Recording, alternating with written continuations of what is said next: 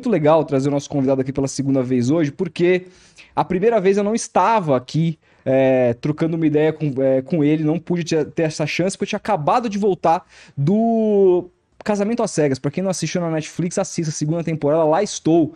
E então, fiquei nos bastidores. Naquela época, porra, num pequeno estúdio, ali em Pinheiros, era muito difícil conseguir convidado, então eu tive a honra de encontrar com ele recentemente em alguns eventos e fiz questão de agradecer, porque vir hoje aqui, convenhamos, é um pouquinho mais fácil. Naquela época, não era. E ele teve. Ele já conhecia o nosso trabalho lá através do Futebotec, fez questão de colar aqui para bater um papo com a gente. Foi naquele programa que os nossos primeiros cortes viralizaram e que muita gente passou a também conhecer esse nosso novo projeto que está rolando aí já tem mais de ano. Então, a gente agradece demais, estamos muito felizes de receber de novo aqui o queridíssimo VSR Vitor Sérgio Rodrigues. Calma. Obrigado.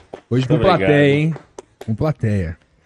Muito obrigado. Já queria dizer que, pô, uma honra ser o primeiro que vem da segunda vez, é isso? É isso aí. É. Primeiro que vem a segunda vez, uma honra para mim.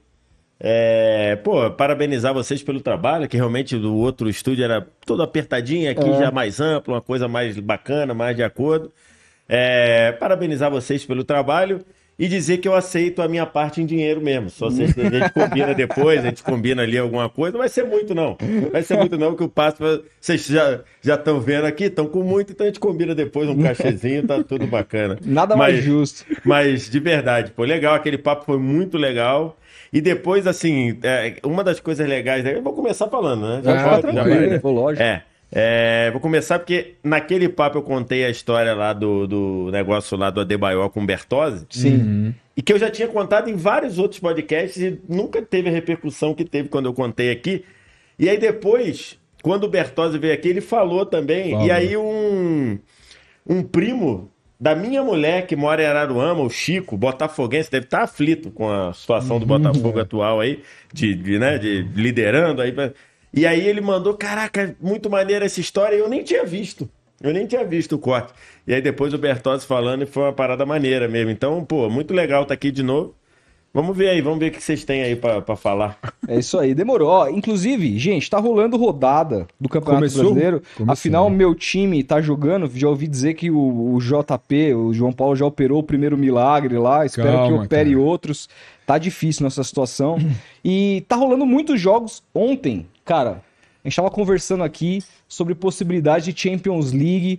O senhor Vitor Sérgio, que agora também faz parte do, da, da KTO aí, Ah. é, deixou de fazer uma, uma fezinha legal, Uhum. que é... Pô, Conta aí. Pra, pra... eu tava, eu tava fazendo o jogo do Real Madrid. Aham. Acabou o jogo, 3 a 0 Aí a nossa nossa galera lá de, de coordenação, Aham. galera que fica aqui coordenando, né? A gente tá no ar, a galera tá aqui coordenando, dizendo, faz isso, faz aquilo. Aí os caras ó, avisa aí que o jogo do United tá 15 minutos atrasado, porque teve muito VAR. A gente vai cortar pro jogo do United quando acabar o jogo do Real. Aí acabou o jogo do Real, eu saí do jogo do Real, entrei direto na KTO. Fui lá na KTO e falei, cara, o United tá ganhando de 3 a 2 o jogo é na Dinamarca, e o United tá com um jogador a menos, que o Rashford tinha sido expulso. Entrei na KTO, olhei lá. Pro... Faltavam 15 minutos, faltavam 13 minutos para acabar o jogo. Entrei na KTO, tava lá. É, vitória do Copenhague, 7,50. O olho brilhou. Aí eu falei, vou entrar. Olhei, entrei, aí alguém falou, ó, corre lá pra trocar de roupa, que eu tava, sem, tava com roupa assim, tinha que entrar, botar a roupa pra ficar elegante pra entrar o melhor da liga. Fui lá. Não fiz a- a- o jogo. Quando não fiz o jogo, o cara fala, gol do Copenhague, já empatou. E depois virou. Puta, velho. E aí Ou eu, seja- não, eu não joguei. Então não faça igual Não. eu fiz. Deu aquele estalo, vai, Vai. direto na KTO, já abre lá, perfil, tem 20% de bônus, É isso. né? É Se, isso. fi- se fizer o código VSR20, já que você deixou, agora eu vou falar o Fica meu. tranquilo. Se botar o VSR20, 20% de bônus, É isso.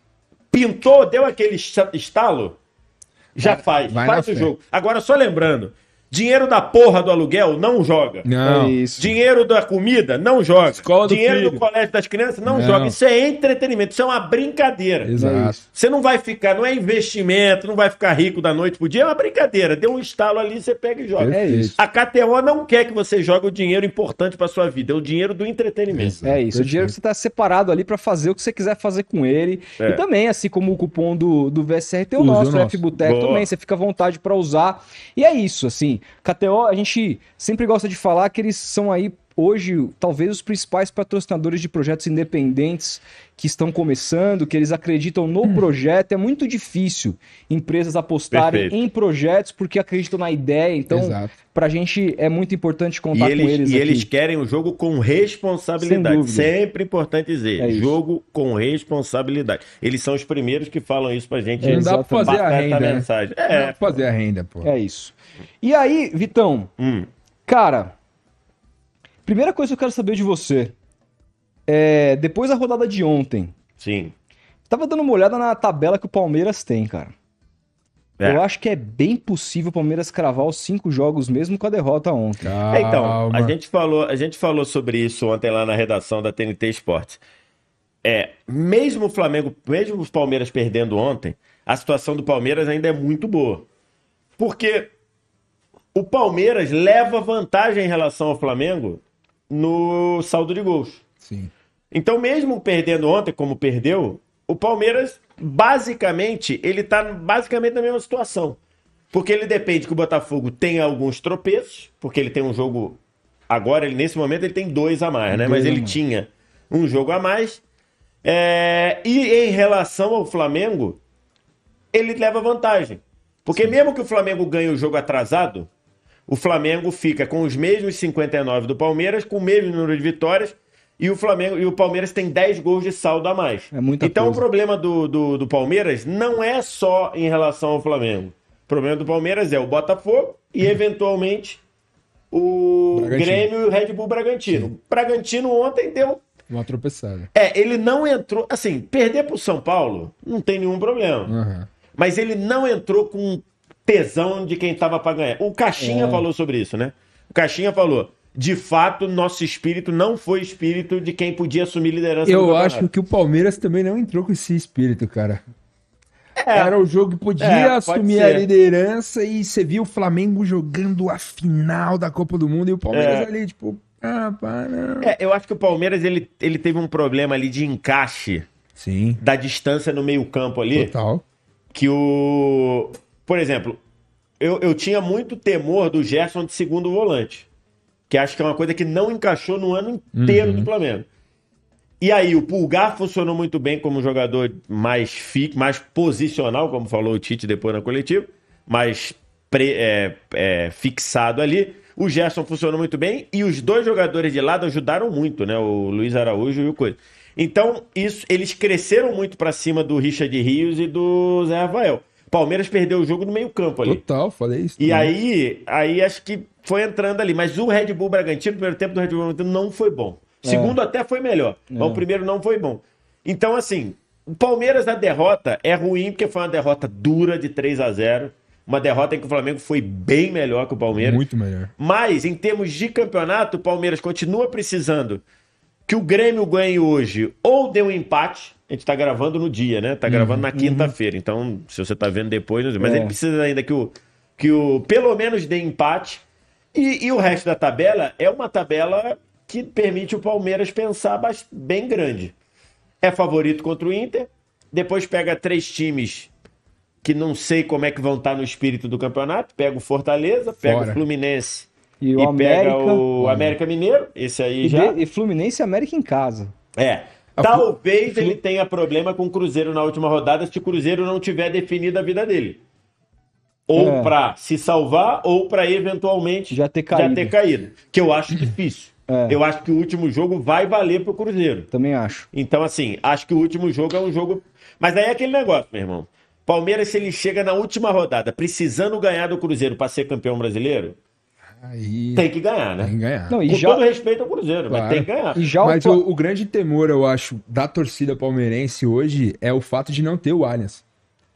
Eu fui a Barueri no sábado, cara, É um- outra- é outra atmosfera, né? vibe, outra atmosfera. É. Tudo bem que a, a diretoria até abaixou o preço dos ingressos agora e tal, pra tentar dar um, um ânimo na torcida pra ir até lá. O local é difícil de chegar, é difícil de sair. É. O estádio tá com vazamento em todo lugar, o banheiro precário, enfim.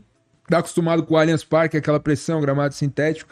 O campo eu acho que pode, não sei, dar uma complicada. Esse jogo com o Inter não é favas contadas, não. Não, de jeito até porque o Inter tem sido melhor fora Sim. do Ah. que em casa. Alan Patrick jogando muito. É, o Inter ontem me decepcionou um pouquinho, né? Pegou um Fluminense em ritmo de festa e É, não, não ganhou. conseguiu, não ganhou e em boa parte do jogo o Fluminense teve boa postura de, Sim. de incomodar, então assim, é, é complicado. Eles não tinham ganhado do e- Curitiba e do América em casa. É, e, o, e, e o Inter talvez estivesse na- no, na- no pensamento assim, ganha logo do Fluminense Acabou. para eventualmente, se tiver que puder não fazer Sim. muita força por causa do Grêmio, mas É. agora ele não pode fazer, né? Sim, Não exato. pode fazer. Lembrando que o último jogo do Inter é receber o Botafogo, né? Sim. Tu imagina se alguém tiver, se o Grêmio tá disputando com o Botafogo o Ah, último jogo, cara, A tabela do Inter pra é dar, muito pra difícil. dar o troco de 2009. É. A tabela do Inter é muito difícil. É, e, é. e em contrapartida, tô vendo aqui o Flamengo. O Flamengo tem o clássico contra o Fluminense, que embora o Fluminense esteja inerte aí no campeonato, é clássico, ninguém quer perder esse jogo. Você tem o Bragantino depois do confronto direto no Maracanã.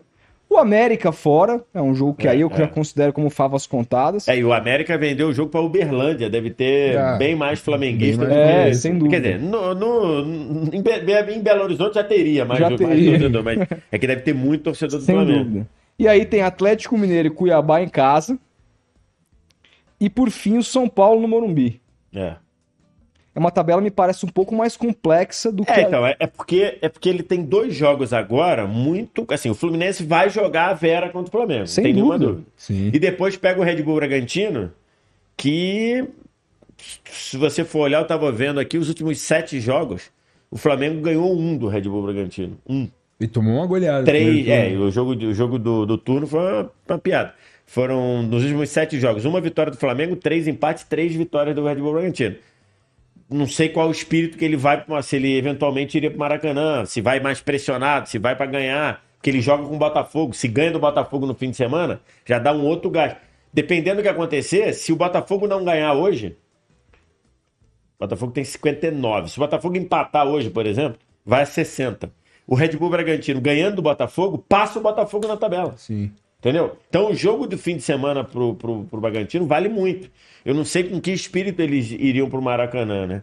Cara, a verdade é que o Botafogo fez tanta cagada que ele transformou um campeonato que tinha roteiro para ser um campeonato Xoxo, né? xoxo na parte de cima. Sim, embaixo. Briga de brigando. Libertadores e de rebaixamento ia ser absurdo. Aham. Mas para título, ele conseguiu fazer uma cagada tão grande que ele transformou um campeonato.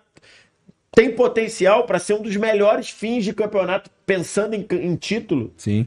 da história dos pontos Pode corridos. ser igual 2009, né? Chegar a quatro times pra ser, ser pode ser campeão igual na última 2009, que na última rodada tinha quatro times É. para ser campeão. Mas se você tivesse que apostar na KTO hoje, quem vai ser campeão, você apostaria em quem? Eu ainda apostaria no Botafogo. No Botafogo? No Botafogo. Você acha que tem. Cara, assim, porque com os resultados de ontem, o Red Bull perdendo e o, e o Flamengo ganhando do Palmeiras, tirou pressão do Botafogo para entrar em campo daqui a pouco. A gente tá gravando minutos antes do Botafogo entrar em campo contra o Grêmio. Uhum. Porque ele, o, o- o Botafogo poderia entrar em campo contra o Grêmio na terceira Se o colocação. Palmeiras ganhasse, era Se o líder. Palmeiras empatasse, É, se o Palmeiras empatasse e o Red Bull ganha- ganhasse, ia jogar o Botafogo para terceiro. terceira, sim. As pessoas acham que não, mas isso tem diferença. Porque o jogador diz: eu não olho o jogo, eu não olho tabela, Ah, tá. eu não olho imprensa, eu não olho corte, eu não olho podcast. Não, é mentira, olha. Olha. Olha. O cara vai olhar lá, vai chegar. Tanto olha que no, em 2005, nos Jogos Remarcados, nos Jogos Remarcados lá por causa do Edilson, lá, Sim, sim. eu, eu traba, já trabalhava naquela época, você vê, né? 2005 tava fazendo o quê? Eu tinha Aí. 12 anos. E você? Cara, tava terminando o terceiro colegial, Aí. assim. Eu já trabalhava. Eu, acompa- eu acompanhei a entrevista coletiva do Sveiter, que foi na, no, na, porta, na, no- na portaria do prédio dele em Icaraí, em Niterói. O presidente da história dele deu uma entrevista coletiva na portaria do prédio dele para falar do, do Campeonato Brasileiro. Você vê que situação. num domingo de manhã. num domingo de manhã. E a canetada dele inicial foi: todos os jogos que tiveram Edilson foram, anula Anulado. foram anulados num primeiro momento. Depois o STJD confirmou a anulação, mas eles foram anulados. E automaticamente tiraram os pontos. Na- no início daquela rodada, o líder era o Internacional. Tirando a pontuação, o Internacional caiu para terceiro, se eu não me engano. E os próprios jogadores do Inter falaram que isso atrapalhou. Porque os caras terminou a rodada anterior, Líder. o Inter líder. Quando tu vai entrar em campo no- no- na rodada seguinte, tu tá em terceiro, irmão. E outra, Vessi. Então, assim, e se o Botafogo entrasse hoje em campo? Eu posso estar falando uma cagada aqui e pode ser que Tomar o Grêmio, goleada Grêmio, Grêmio. Grêmio, Grêmio de 5 a 0 É. Pode acontecer. né? Claro, Tá, claro. né? Mas ao vivo, isso já. Então, estamos ao vivo. Mas isso já dá uma pegada diferente, cara. Uhum. Porque, porra, você entrar em campo já perdendo a liderança. É. Então, acho, eu ainda acho que E- o- e- se eu tivesse que, que botar do meu. E pouca gente discute o que aconteceu ali naquele momento, mas assim, eu não sei que. Não, não tinha TNT Sports nessa época. Não tinha. Na época eu trabalhava no. Na época, onde é que eu trabalhava na época? 2005? Se eu não me engano, eu trabalhava no. no All Sport. Acho, que eu Então. tava- acho que eu cobri isso daí pelo All Sport na Eu, particularmente, fiquei puto quando, isso, quando, quando essa decisão foi tomada. Ferrou porque, seu time, né? porque. Não, não. O Santos estava brigando por nada no campeonato. É, o Santos estava Mas, passando. mas a questão era a seguinte: o... existiam jogos que o Edilson foi para operar um determinado time. Só que aí o time ganhava mesmo assim. É, Como, é. por exemplo, o Santos ganhou do Corinthians de 4 a 2 sendo que ele tinha que operar o Santos e ele não conseguiu. É, Como é que anula um jogo desse? Exatamente. que o cara é. foi para roubar o meu Assim, time e aí é. os caras fazem o jogo de Então, novo. É porque, na verdade, se você olhar bem, eu, eu acompanhei isso tudo, né? Furo de reportagem do Rizek com a outra repórter que agora me fugiu o nome dela, que na verdade a, a repórter que da Veja que soube por E meio de escutas, Rizek, né? e aí pediu, o Rizek trabalhava na Veja na época Sim. e ela não conhecia de esporte, ela chama É. o Rizek pra fazer agora, depois dá uma pesquisada aí o nome da menina, Claro. só pra gente dar o crédito certo que o furo era dela e o Rizek foi coautor da matéria. Então, assim, eu acompanhei aquilo tudo. Eu acho que foi muito mal conduzido. Primeiro, a anulação no meio da rodada. Uhum. Se você quisesse anular os jogos, anulava depois da rodada, irmão. É. Tu vai anular antes da rodada, a rodada É, tá rolando. é isso daí. E segundo, a própria realização dos jogos, em outros lugares, por exemplo, na mesma época, mais ou menos na mesma época, ou um pouquinho depois, teve um árbitro na Alemanha que foi comprovado que ele estava participando disso. O jogo não foi realizado de novo, não, cara. O jogo seguiu a vida assim. Os jogos da Série B não foram remarcados. Não foram remarcados. É um, foi um lance bem duvidoso, né? Você pega assim, o mesmo esquema envolvia o Edilson Pereira de Pereira Carvalho. de Carvalho e o José Paulo Danel- Danelon, que era o árbitro envolvendo da Série B. Os jogos da Série A foram remarcados, os jogos da Série B não. Nossa. Jogos não- da Série B eu não lembrava disso. É, Pode, eu não pode lembrava pesquisar. Eu não lembrava disso. Pode pesquisar. O José Paulo Danelon era o árbitro envolvido nessa coisa que apitava na Série B. Os jogos da Série B não foram remarcados. Tudo bem que os jogos da Série B ia dar um trabalho do cacete, porque a Série B era fase de grupo, fase de grupos, assim, fase de grupo não, era a primeira fase Tinha um Ah, quadrangular. e depois isso. dois quadrangulares. Ah, e já tava no quadrangular. Se você remarca lá, ia dar uma cagada do Nossa. cacete. Mas, meu irmão, se você acha, se você, enquanto entidade, acha que tem que remarcar o jogo, Tem que ser o se o, jogo, critério. se o jogo está contaminado, É, o jogo está contaminado, pô. é. Sim, não dá. Se está contaminado para você remarcar na Série A, por que, que não está contaminado para você remarcar É. na Série B? Então, assim, mas mesmo assim, para quem ouviu os áudios lá, era uma coisa bem complicada. Agora, tem muita chance do, do Edilson Pereira ter sido picareta com o esquema de aposta, né? Dele ter pego o dinheiro dos caras Uhum. e não ter feito, né? Porque, por exemplo, como você falou, O time ganhou. o time ganhou, né? Então, A, É, é repórter que é, é- a, a repórter é a Thaís Oyama. Thaís Oyama, exatamente. É porque também que é- depois virou uma. Que hoje é uma analista política espetacular, Sim, sim. trabalhando em várias rádios aí. né?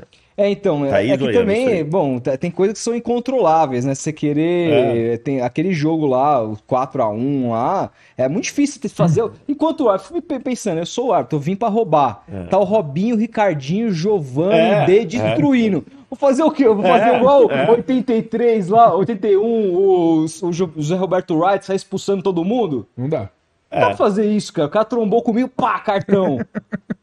aquilo ali, aquilo ali pra mim não, não, não cabe, né? Então, assim, é o, muito que eu, o, o que eu queria te perguntar, Vessi, é sobre o Tite, cara. Ontem ficou a impressão que o, o Flamengo demorou, né? Pra, pra demitir Então, o Sampaoli e pra ter um técnico de verdade. Co- Como em tão pouco tempo ele Então. conseguiu arrumar a casa desse jeito? É, então, assim.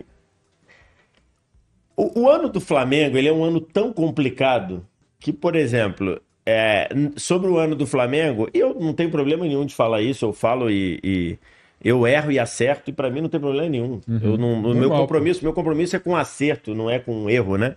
Então, por exemplo, o ano começa, eu fiz um vídeo dizendo que eu vi a lógica na troca do Dorival Júnior pelo Vitor Pereira. Pereira. Uhum. E aí, rapidamente, vi que tinha falado uma das grandes merdas que eu falei na minha vida.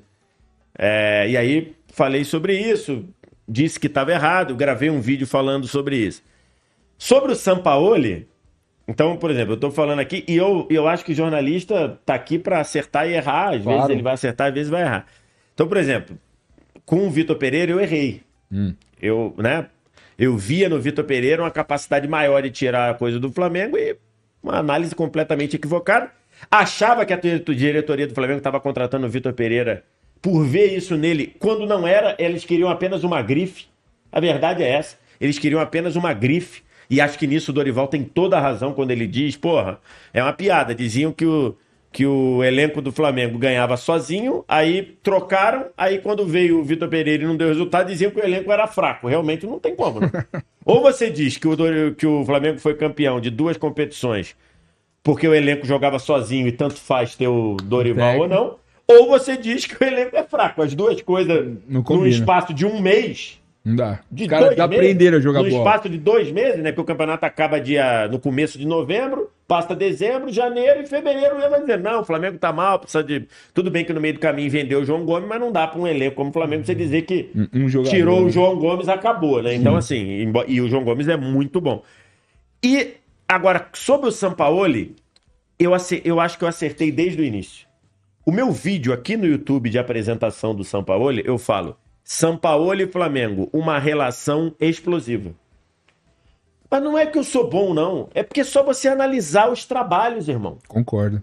O Sampaoli no Santos, teve gente que quis dar porrada no Sampaoli. Gente que trabalha no Santos quis dar porrada Serginho no Sampaoli. Chulapa falou isso abertamente. Exatamente, mas mais gente, tá? É. Se bobear, se deixasse o Serginho, faria coisa pior do que dar porrada, mas tudo bem. É, se deixar, se, se, se ele tá um É. pouquinho mais descontrolado, ele faria coisa pior do que dar porrada. Vai no carro ali. tá? Exatamente. Então, assim, porra, isso aí não sou eu. Isso aí era só pra ver. E aí, mas beleza, você vai buscar, não tinha ninguém, um técnico, não sei o quê, um técnico que faz os times jogarem bola. Os técnicos, até então, a gente tinha essa percepção, mas que já vinha de trabalhos ruins. O trabalho dele no Sevilha na volta não foi bom, o trabalho dele no Atlético Mineiro não foi bom. Ninguém lembra. Mas a reta final do Brasileiro 2020, o Brasileiro da Pandemia, estava na mão do Atlético Mineiro. Na mão do Atlético Mineiro. Faltando seis rodadas, o Atlético Mineiro era, era ganhar os jogos dele. Ele perdeu para Goiás, time que veio a cair. Ele empatou com o time de zona de rebaixamento. Tava na mão. Aí acabaram que ninguém quis, o Flamengo tava, ninguém quis, eu vou ganhar. Aí ganhou. Então, assim, os trabalhos dele não viram. O trabalho na seleção da Argentina é patético. Foi patético o trabalho dele. Então, assim, ok, então você trouxe lá, beleza. Meu irmão, o teu homem de confiança, teu amigo, amigo, não é que ele é só o Preparador Pablo. Fernandes, é, era amigo. E eu não vou dizer amigo pessoal, você que está fazendo jornalismo, nunca diga amigo pessoal. Tô te dando uma aula aqui. Nunca diga amigo pessoal. Porque qualquer amigo é pessoal. Não tem amigo impessoal. Amigo profissional. É, amigo fala assim, porra, não, então não, nunca diga, você que é começando jornalismo, nunca diga amigo pessoal, Ou é nu- amigo. Nunca diga também, volto a repetir. Exatamente. Então, assim, nunca diga amigo pessoal, é amigo. Se ele não é amigo, se ele não é pessoal, ele não é amigo, ele é colega, ou conhecido, ou alguma coisa. Então, só pra você saber. Então, o cara é amigo dele, homem de confiança, mete a mão na cara de um atleta, na covardia. Na covardia, isso é importante ser dito. Aham. Na covardia. Porque o Pedro estava lá na discussão Porque uma coisa é você chegar e falar assim, meu irmão, passou do limite. Você vai cair na porrada comigo. É. Eu vou te dar porrada. Se prepara aí que a gente vai cair na porrada. Não foi isso que aconteceu. O Não. Pedro estava discutindo, achando que estava na discussão. Ele foi lá e sentou a mão na cara dele. Meu irmão, você caiu do céu para você demitir. Caiu do céu. Você fala e fala assim, São Paulo, eu sei que você não pode ser responsabilizado pelas ações de outra pessoa, mas o cara é seu homem de confiança, o cara é tudo. Caiu do céu falar, não tem como o trabalho continuar, não tem como o trabalho continuar, desculpa, mas vamos ter que encerrar. Só que seu Marcos Braz, seu Rodolfo Landim acham que inventaram o futebol. O problema deles é que eles acham que eles inventaram. Sabe esse negócio? Bola. Moldura, botar a bola lá dentro. Eles acham que eles inventaram essa porra. O ego gigante. Então eles falaram: não vou demitir porque vai ser do meu jeito. E assim, foi embora uma, uma, uma classificação na Libertadores, que é vergonhoso você ser eliminado pelo Olímpio. Com todo respeito aos três títulos, às cinco finais do Olímpio. É uma vergonha ser eliminado por esse Olímpio. Esse Olímpio. Foi embora a chance de ganhar uma Copa do Brasil, apesar de ter chegado na final. E agora, tem chance de ganhar o brasileiro? Tem. Mas você tem que, porra, acender uma vela para Jesus de Genésio. Então, assim, por causa disso, por causa da soberba, porque Rodolfo Landim e Marcos Braz acham que inventaram a porra do futebol. Não é Charles Miller. Na cabeça deles, não foi o Charles Miller que trouxe o futebol ao Brasil, foi, foram eles. E aí, tô, não tem dúvida, irmão. O cara meteu a mão na cara de um atleta, porra. Isso poderia complicar pro Flamengo. Se o Pedro entra na justiça e fala, fui agredido no meu ambiente de trabalho. Um abraço. Pega- encerra o contrato, Pega o passa- contrato e vaza. É. Então, assim, você quer coisa Mas mais. tem que fazer o Flamengo pagar o contrato inteiro. Se ainda. bobear, ainda É, arruma. é. Se bobear, ainda arruma. Então, assim, ca- numa dessa, o Flamengo chega e falou assim: São Paulo, vamos fazer o seguinte. Você tem a multa aí de não sei quanto, 12 milhões, 15 milhões, também porque o Flamengo né, já gastou quase 50, quase Pa- 40. Gosta de pagar uma Gasta multa. de pagar. Fala assim, ó. Já que o cara meteu a mão aí no teu. Vamos fazer o seguinte: vamos fazer essa conta aí. A multa é quanto? É 12? É 15? Vamos fech- fecha em 3, fecha em 5 tu ca- e tu Sim. vai embora. E o Flamengo não. Perdeu a chance. Então, assim, você quer coisa mais do que isso? Mas você acha que, por exemplo, se o Flamengo tivesse feito isso, você acha que naquela época o Tite teria aceitado? Eu acho que o Tite não teria aceitado. Uhum. Acho que não teria aceitado. Mas, de repente, quer dizer, acho não. Possivelmente ele não teria aceitado. Mas, de repente, você conversa, você fala, ó, é agora ou não é, não sei o quê. tudo bem. Tinha a Libertadores, Mas Copa do mesmo, Brasil. mas mesmo que não fosse para trazer o Tite, você teria mais chances de ganhar alguma coisa com outro. Uhum. Por exemplo, poderia ser o Rogério Senna. Que na época Chegou a tava, cogitar, né? que na época tava Sem sem, clube. sem clube. Poderia ser o Rogério Senna. Mas, assim. Porra, poderia ser. Sei lá, poderia ser o Papai Noel. Tá sem opção, né, cara? Você tá procurando nome. Não, né? eu quero procurar alguém jocoso. Poderia Ah, ser o. Poderia ser o Sérgio Malandro. O Mas Valdemar. era melhor do que o São Paulo com, com o cara. Só pra você ter uma ideia, o, o cara meteu a mão na cara do Pedro. O Sampaoli foi conversar com o Pedro 16 dias depois do, do, do episódio. Nossa, cara. Ficou sem se falar no ambiente. Porra, meu irmão! É Primeira você é o coisa. comandante. Você é o comandante. O cara que é o teu homem de confiança agrediu um atleta. Você demorou 16 dias. Ah, ainda tem uma coisa pior. Aconteceu isso no sábado, certo? Sim. No jogo, num jogo que o Flamengo ganhou do Atlético virada. Mineiro de virada dentro de Belo Horizonte. Mas tudo bem. Dia seguinte, o São Paulo foi falar do negócio. Ele escreve, tá aí, tá, tá no Instagram, Eu hein? lembro. Ele escreve e bota o seguinte título assim. Ele falou uma porrada de coisa e tudo. Não veio dizendo é inaceitável. É inaceitável alguém ser agredido no coisa de trabalho. não sei o que. E no meio ele fala a seguinte frase. A frase é essa. O meu objetivo é ajudar os dois. O Pablo e o Pedro. Porra, irmão. Se você é do RH, chega e fala assim, querido, vem cá. Pode ir pro olho da rua. Um cara, um foi agredido na covardia. E você quer ajudar os dois, você não tem que ajudar os dois. Sim, Você tem que condenar um e confortar o outro. sim. Amparar o cara, né? Dúvida, cara. Você é o chefe aqui. Aí um outro vai e mete a mão na cara de um subordinado seu. Aí você fala: não, eu quero fazer o melhor pros dois. Não tem melhor pros dois, pô. Você manda um embora e conforta o outro. Então, assim, Inacreditável. Inacreditável. Não, São ele, Paulo ele, ainda ele fala uma parada também de que esse tipo de coisa no meio do futebol é meio normal É. e tal. Ele dá uma dessa, não dá? Dá. É, É, então. normal, cara. Então, aí o pessoal diz, não, ele condenou. Ele condenou meio que querendo É. acomodar. Não É. tem. Numa situação dessa, você tem que ser claro. Claro. Você tem que ser evidente do que você quer. Então, e esse cara ainda continuou dois meses, dois meses e tal, treinando o Flamengo. Então, assim, é muita. Ah, o Flamengo viajou nesse, em 2023 de errar, né? O Flamengo, é, enfim. E, e aí o futebol ele é tão maluco, ele é tão fora da realidade, que o Flamengo nesse ano, nós estamos em. Que dia é hoje? 9 de novembro. 9 de novembro. O Flamengo ainda tem chance de ser campeão brasileiro. Olha que maluquice, cara. É. Ontem ficou claro, né? Você vê o time jogando com o Tite, o Tite chegou agora. Você vê, tipo, a defesa do Flamengo, eu tava falando com ele aqui antes de você chegar. Pô, a defesa do Flamengo com o Sampaoli era uma peneira, tomava Nossa, uns gols. Não, e eu- e aí você vê o, o time com duas linhas de quatro próximas, saindo compacto, com um ponto atacando, o outro lateral ficando pra defender. E a transição defensiva? Então, exato, perfeita. com o Tite. Qualquer um com, no time do São Paulo, qualquer time de qualquer divisão falava assim: vou atacar o Flamengo, atacar. Ah, sim, o São Paulo. Pô, Qualquer um. Peneira, velho. Qualquer um.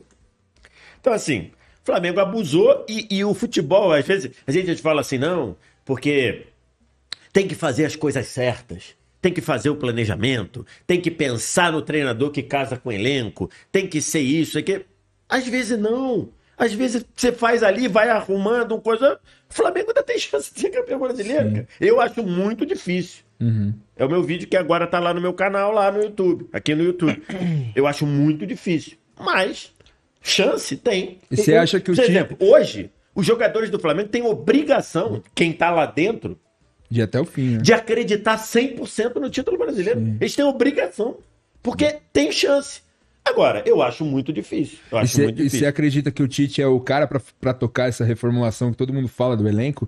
Tem uns caras que, que já estão, Cara. enfim, ali, né? Aquele time de 2019 não existe mais. É, o Flamengo tem algumas decisões a tomar. Tem algumas que estão muito claras. Rodrigo Caio, Felipe Luiz, Everton Ribeiro. Esses estão com o contrato vencendo em dezembro. Você tem a questão do Davi Luiz, se fica ou não, porque tinha lá uma cláusula que se ele jogasse determinado número de jogos, Ficar. ativava já mais um ano. Mas se você chega, o Davi Luiz chega e fala assim, pô, não tem mais clima, não tá legal, não sei o que, ele tá até voltando de lesão agora e tudo. Eu não sei se vai ficar. Tem a questão do Gabigol, que fica sem contrato no ano que vem, né? O contrato do Gabigol acaba em dezembro de 24. Então, ou você renova agora, na janela de janeiro, ou você vende, porque senão não vai pegar nada por ele. É, então ele tem algumas decisões Mais ou menos, né? Porque o, o- o Bruno Henrique também vence agora. Tá Não, mas já renovou, né? Já Então, renovou. não, mas, mas renovou muito em cima da, da- do, do- É, é porque, é porque o Bruno Henrique ele tinha ali um fator que era a lesão, né? O É, Bruno então. Henrique ele ficou um ano e tal parado. E normalmente não sei se ali faltou alguma coisa, porque de repente o normal assim, quando tá ali pra vencer, é você falar assim, ó, fazer o seguinte, você vai ficar machucado um ano. Vamos botar mais um ano de contrato aí pra depois a gente negociar. Isso não foi feito. Então Bruno Henrique tá por quê? Vai ver que no Flamengo alguém tava assim, ó, não, acho que ele não vai voltar voando não. É, e ele não. voltou voando. Tudo bem. Aí o voltar voando te é uma. Te, te deixa meio que no- nas cordas. Mas né? o Gabigol não machucou e não tá voando. E Essa- não tá essa é a voando. questão. E aí, assim, eu fico, É. pens- eu fico pensando na seguinte situação: renovar com o Gabriel agora não é mostrar pra esse elenco que você não precisa fazer porra nenhuma e você É. tem um contrato renovado Então, por mas- cinco Ó, anos O Gabigol é ídolo, e né? aumento do salário. É ídolo, Não, mas, mas é, mas é, é essa, dinâmico. essa é a questão. Essa é a questão. Renovar com o Gabigol, eu não tenho problema nenhum em renovar. Eu acho que ele, inclusive, deveria ser renovado, até porque trabalho ruim destrói jogador. Uhum. Pô, só você ver. O ano passado, o trabalho do Paulo Souza me deixou a sensação clara que o Felipe Luiz e o Davi Luiz não podiam mais jogar no Flamengo. O trabalho era tão ruim. E eles têm culpa também, não, não vou aqui passar a mão na cabeça do jogador, mas o trabalho era tão ruim que não. o Dorival veio, o, o Felipe Luiz e o Davi Luiz foram importantíssimos os dois títulos que o Flamengo ganhou. O, Ce- o. Cebolinha com o Tite agora. O Cebolinha. Porra. Você olhava com o São Paulo e você fala, cara, eu prefiro ver um juvenil no time, não prefiro ver o Cebolinha.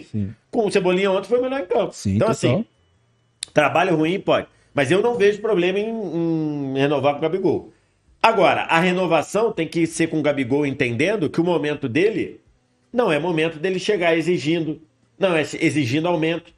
Se houvesse de fato mérito, ou meritocracia, que é uma palavra muito polêmica, inclusive, é, era, era, pro, era pro Gabigol baixar o salário. Mas assim, irmão, pelo teu ano aí, eu vou fazer o seguinte: vamos cortar 30%. É. Você tem mais cinco anos de contrato aqui, você tem uma. É, cinco anos eu não sei se vai fazer, mas de repente meter três anos. É, não, eu também contrato acho. acaba em 24. Mete. Ele tem, ele tem idade? Mete um contrato assim, ó, tá bom, vou renovar com você até 27. Uhum. Mas não é com esse salário, porque o teu É. ano não é desse salário. Teu É. ano não é. Então, assim. Mas nunca, cara. Isso no Mas isso não futebol. acontece. Não, acontece. no futebol. Empresário, Não acontece. né? É, acontece. Até porque se isso acontecer, ele começa a conversar com outros times que certamente vão Exatamente. demonstrar E aí tem o interesse. ônus também. Porra, e se o Gabigol sai e vai pro Palmeiras? Ah, É. não, não vai. Não sei. Duvido, velho. Do quê? Ele ir pro Palmeiras. Dele não querer ou o Palmeiras querer? Do Palmeiras, acho que. Acho que poderia querer, É, mas irmão, dele, acho que não, não. não, não duvide, não duvide de um jogador de futebol com sentimento de De revanche. Vingança? De...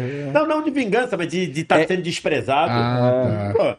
Pô, eu certeza que se o Flamengo chegar e falar assim, Gabigol, não tem nada e pintar o Palmeiras, ele lógico que joga. Cara, mas o- Gabigol tá irreconhecível, velho. Cara, ontem ele entrou com uma, com uma tromba desse tamanho, ele passou por É, trás do ele- time. a ele- relação tá como? Tá, tá Tá estremecendo? boa. Tá boa? Então, por- curiosamente, por exemplo, a relação dele com o Vitor Pereira era boa, cara. Uhum.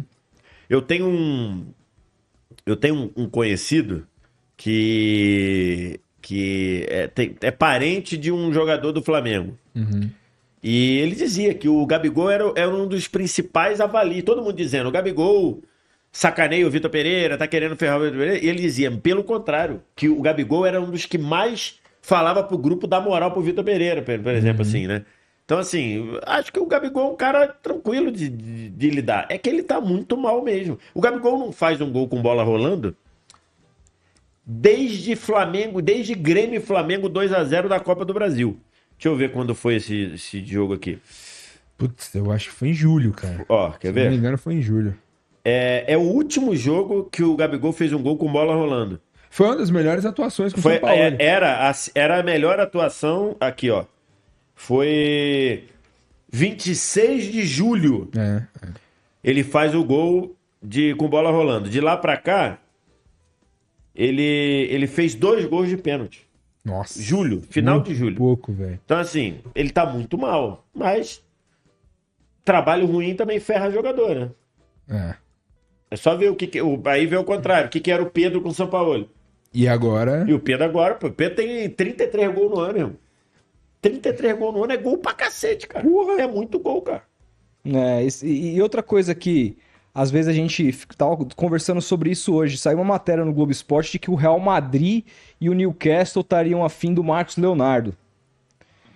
Aí eu fico pensando, o Marcos Leonardo fez um escarcel há meses atrás pra sair pra ser vendido pra Roma. Pra Roma. Isso. Se afastou, não quis jogar. O Galo tinha acabado de chegar, tentou convencer o cara. Não, ele chegou não, a, não. a, a se recusar a Chegou, jogar? chegou, ele ficou uma rodada fora. É, não, Ele ficou uma eu, eu rodada me lembro fora. que ele, ele bateu o pé pra ir pro Mundial Sub-20, que eu achei um absurdo, né? Sim, Que mas eu achei uma aberração e que só acontece quando o clube tá ferrado. né? Exatamente. Porque quando o clube não tem condição moral com o jogador, Não, moral assim, pô, tá com salário atrasado, tá com borra de coisa Exato. atrasado, o cara falou, eu vou querer ir, Não. que eu achei um absurdo. Santos brigando pra não cair, o É. cara falou, eu vou jogar o Mundial Sub-20. Que isso, Exatamente. irmão? não, então, é porque o Mundial Sub-20 isso? existia uma situação. O Santos havia prometido pra ele que o liberaria. Existia um acordo nos bastidores que ele falou: não, me prometeu, eu quero ir nessa porra porque ali eu vou aparecer pro mercado exterior. Isso. Vou fazer. Era uma coisa que tinha sido combinada. Agora, ele chegou a ficar uma rodada sem jogar no Campeonato Brasileiro, fazendo tromba porque o Santos não liberou ele pra Roma, sendo que a Roma não chegou nem perto da multa dele. Ele tem contrato, tá com o É, A salário Roma, a Roma totalmente. queria pagar 18, né? A- a- 18, mas era considerando é, a- coisas futuras, porque o, Era, o- era 12 no, na 12 mão no ato. e até 18. é, Até 18. é, é. E aí, assim, estamos falando de um cara É. que é o maior artilheiro, acho que sub-20 do mundo. Uma parada assim. É uma parada assim. Não, o que o, que o Marco assim. Leonardo faz jogando nesse time do Santos é Então, bizarro. E, É aí, bizarro. e aí, assim, uma, e duas coisas me pegam. A primeira, ele tava lá super. Ah, porque o Mourinho me ligou. Primeiro, A Roma hoje é um time de segundo escalão na Europa. A Roma hoje está no meio de tabela do campeonato italiano. A Roma hoje se contenta em disputar Conference ou Liga Europa. É um time que. E nem, nem se sabe se ele chegaria lá e ser titular absoluto desse time. Ah, mas se ele faz uma boa temporada lá, é uma Tudo boa bem, vitrine, mas eu acho que é um jogador que tem potencial para ir para um time como o Newcastle hoje tem mais infraestrutura, como o Real Madrid, etc e tal. Primeiro, não tem ninguém para falar pro cara, calma. É. Tanto que seis meses, seis meses, menos seis meses depois, já tem interesse desses times com trabalho do presunto. Entendeu? Não, Ele não gosta. não, eu gosto. Não, Pre- ele não gosta de ser chamado de presunto. Ah, ele não gosta. Ah, Ah, não tem jeito. mas aí. Quando o cara não gosta do apelido aí, Mas aí- fala e pega, velho. Porra. Aí, então, o, o Marcelo como. Fernandes. Então, e aí, assim, eu fico pensando o seguinte: na cabeça do cara hoje, tudo bem, ele não foi convocado para a seleção brasileira agora, a gente pode até discutir isso, vocês acham que ele deveria ou não. Eu acho que deveria. Eu também acho. Também acho. Por exemplo, a- na frente do João Pedro do, do Brighton, por exemplo. Porra, sim. Exato. E outra, se você olha a lista da escalação. a- a- Não tem a- centroavante. Não tem o centroavante de ofício, aquele cara que joga de costa pro Não gol. tem o cano, É, por o exemplo. Hendrick, né? Vai ser o Hendrick. Tudo bem, mas É. o, mas o Hendrick, ele. Como que ele aparece no Palmeiras Pelo lado. Pelo sempre. lado. O Rodolfo sabe, desde o começo do ano, o pessoal, não, o Hendrick tá mal, não, não, não joga. E eu, mano, ele tem que jogar do lado, ele tem que jogar fora da área, pegando essa bola de frente. Olha aí, tá jogando agora sim e tá destruindo, velho. Então. Não é o cara pra jogar de costa, tá ligado? Então. Então, assim, pra mim falta leitura. Sim. Ele é o 9 do Palmeiras na numeração. Ele não é o, no- o Marcos Leonardo é um 9, um cara que joga de costas, que sustenta É, não, zagueiro, tinha que que- faz eu o acho que tinha pivô. que ter. Não tem. Eu E acho aí- que tinha. Eu, até por, por isso que eu acho assim que as, as convocações do Fernando Diniz, achei as duas primeiras, essa até melhorou um pouco, mas eu achei muito. É, muito. Muito travada ali. O vídeo que eu falei da convocação, eu botei um Fernando Diniz, entre aspas, se solta pra chamar o Hendrick ali, né? É, Talvez tenha faltado o John Kennedy também. É, o Kennedy. Tu, tu sabia que eu acho que ser técnico do Fluminense está prejudicando os jogadores do Também Fluminense acho, na cara. seleção? Também acho, cara. Eu acho, cara. Eu acho Um que, bom ponto. eu acho que até inconscientemente Uhum. o Fernando Diniz está dando uma segurada. Sim. E, por exemplo, o André já era para ter tido mais minutos, cara, Porra, velho. na seleção. Sim. Né? O Casimiro tá mal. O Casimiro tava mal, o André fazia mais sentido, então assim, é, acho que aí ele não ia chamar o John Kennedy, foi pra pra sub-23. Mas eu acho que o Marco Leonardo deveria, por exemplo, lá atrás, eu acho que deveria ter chamado, na primeira, deveria ter chamado o Vitor Roque. Que eu acho que estava na frente naquele momento do Marco Rossi, do Marco Leonardo e do, Do Hendrick. Ele deveria ter chamado o Vitor Roque. É o que a galera tava querendo, o que a galera. Então, assim, aí ele foi de Matheus Cunha e Richarlison. Aí também eu não sei o que, que tá na cabeça do, do Fernando Diniz, né? Porque se a conversa com o presidente foi assim, Diniz, pode, você pode ganhar todos os jogos de 20 a 0 que o Ancelotti vai vir de qualquer jeito. Uhum. Uma dessas o Diniz fala: Ah, é, já que ele vai vir de qualquer jeito, eu vou, vou descacetar na convocação. Vou chamar garoto, vou chamar quem eu acho, vou chamar quem casa com o meu estilo, vou chamar o time do Fluminense inteiro, menos o cano, porque não é.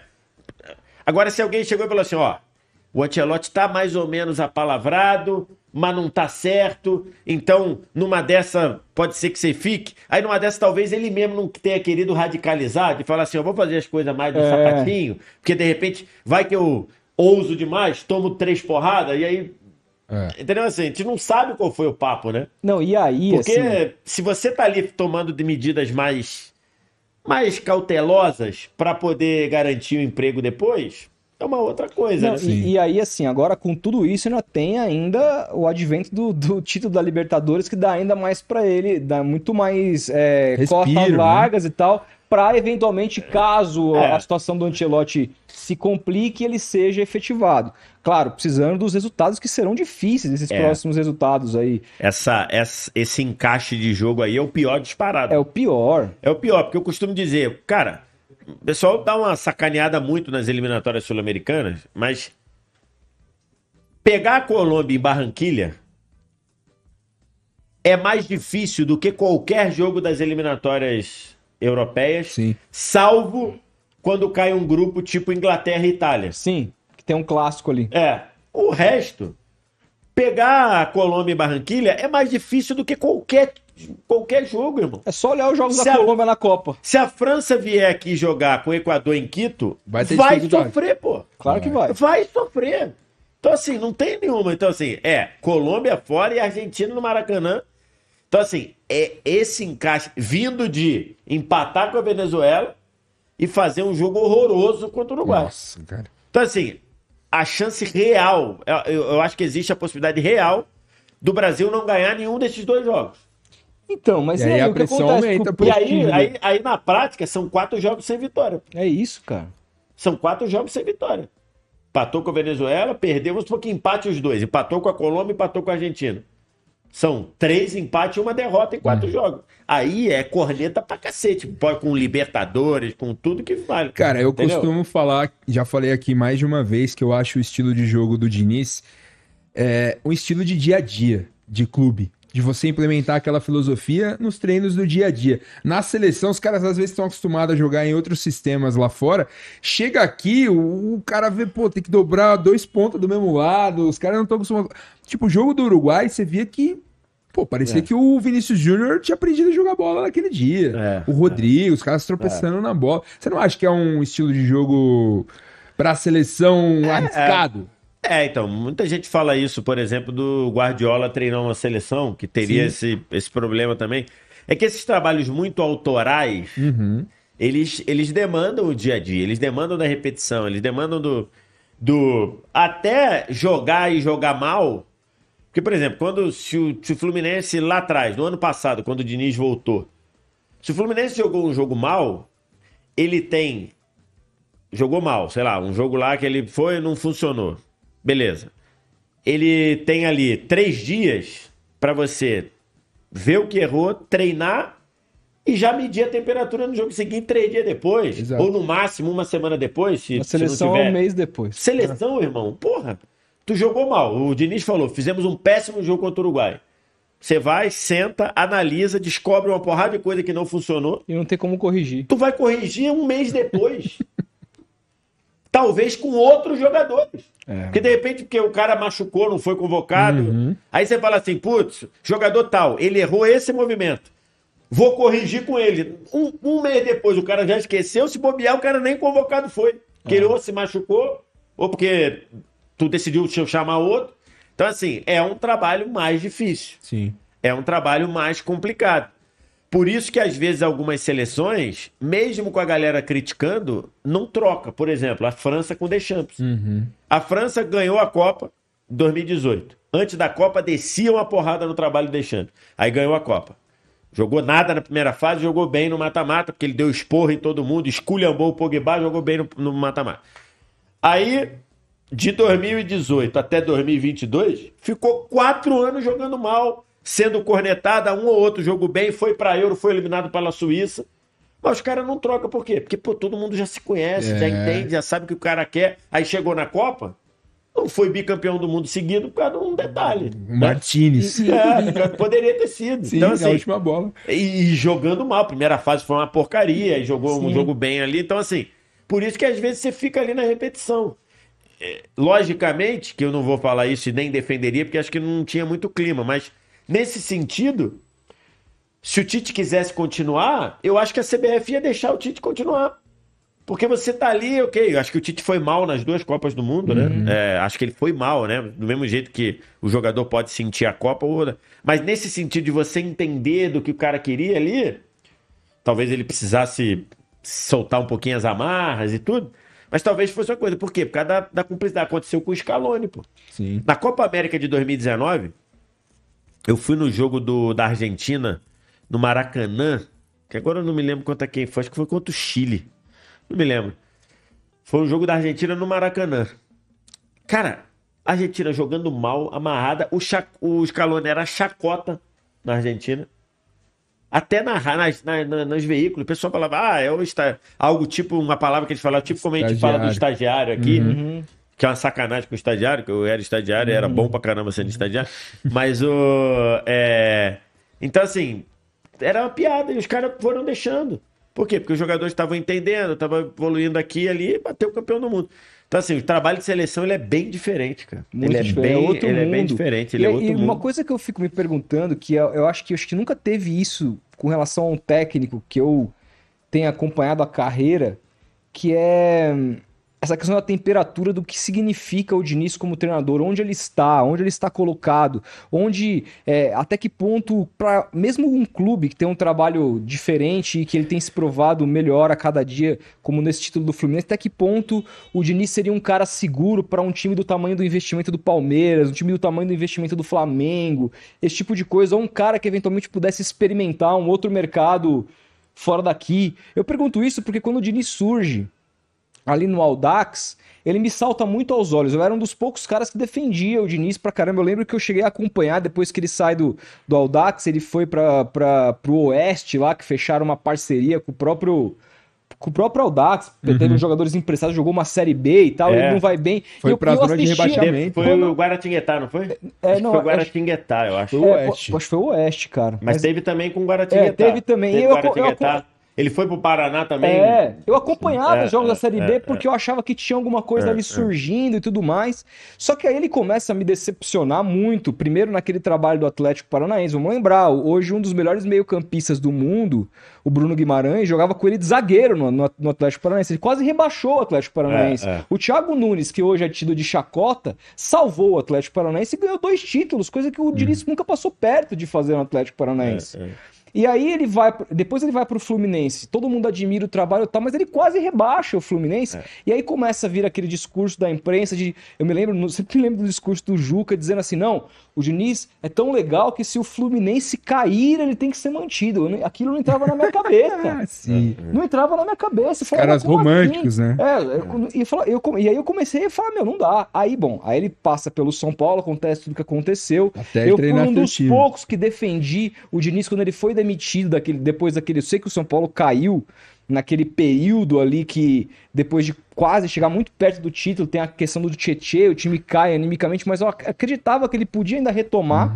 E aí ele cai no meu time. E aí, quando qualquer técnico cai no seu time, que você acompanha tudo, você começa a acompanhar uh, muito mais detalhes. Eu comecei a ver que o Diniz tinha algumas teimosias muito baseado nesse olhar dele que ele tem muito macro do futebol, que o futebol é mais do que o jogo, é aquela coisa de você criar homens e o caramba quatro, que me irritava como torcedor profundamente, porque eu queria que ele tirasse o Lucas Braga do time, e o cara não tirava. Ele morreu abraçado com o Lucas Braga. Falou, o presidente falou: "Tá bom, vai com o Lucas Braga pra casa do caralho, está fora".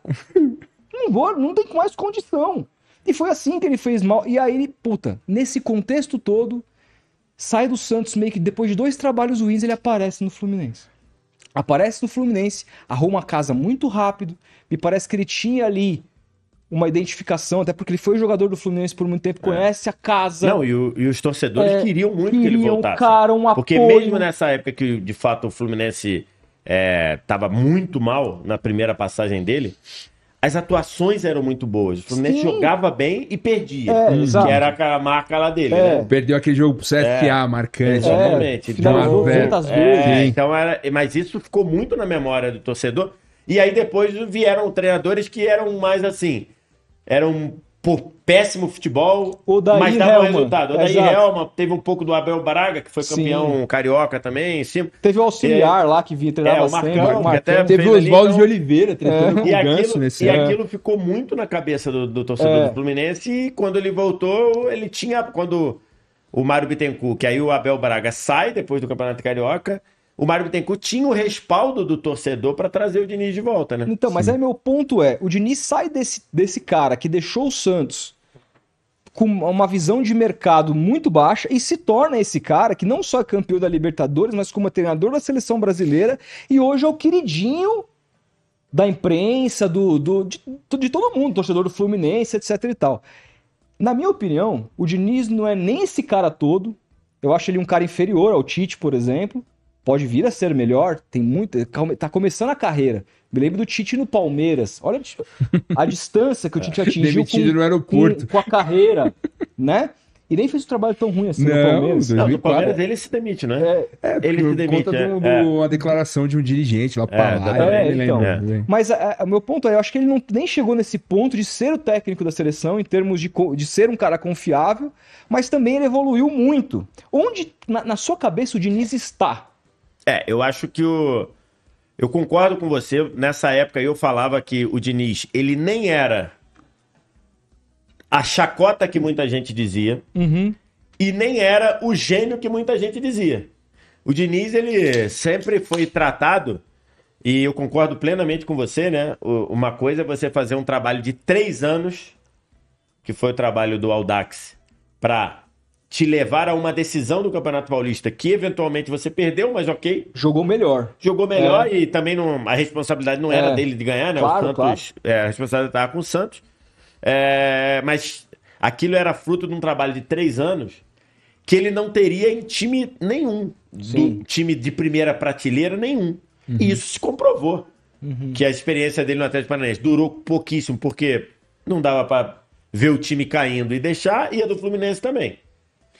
E ali na virada do, do, do, do, do Fluminense, da, demissão do Fluminense pro São Paulo, ele já tem uma mudança ali de um, de um- perfil um pouco mais competitivo, de um perfil um pouco mais cauteloso. Eu me lembro de uma vez que ele estava tava vendo um jogo do Paraná na Série B, que tava 0 a 0 acréscimos. 0 a 0 acréscimo. Com o time do Paraná na Série B. O Paraná, se eu não me engano, estava na zona de rebaixamento ou próximo da zona de rebaixamento.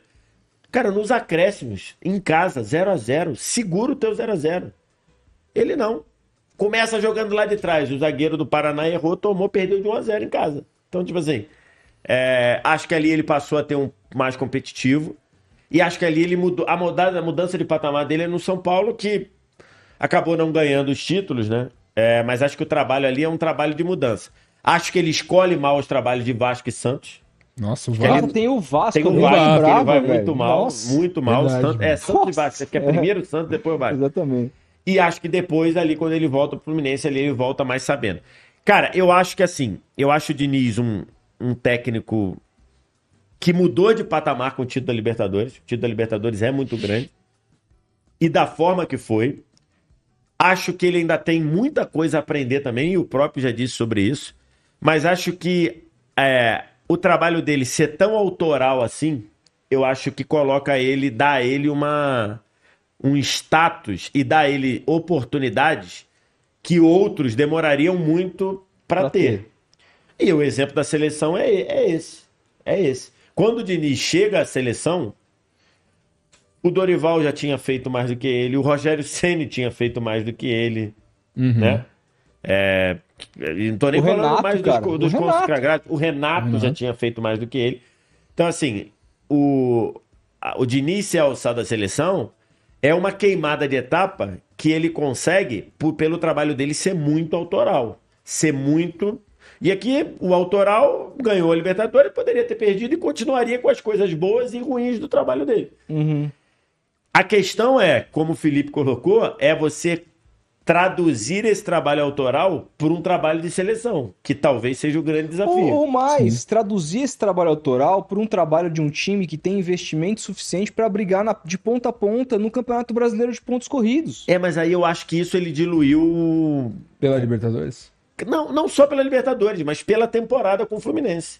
O Fluminense hoje tem, se eu não me engano, a sétima receita do Brasil. Uhum.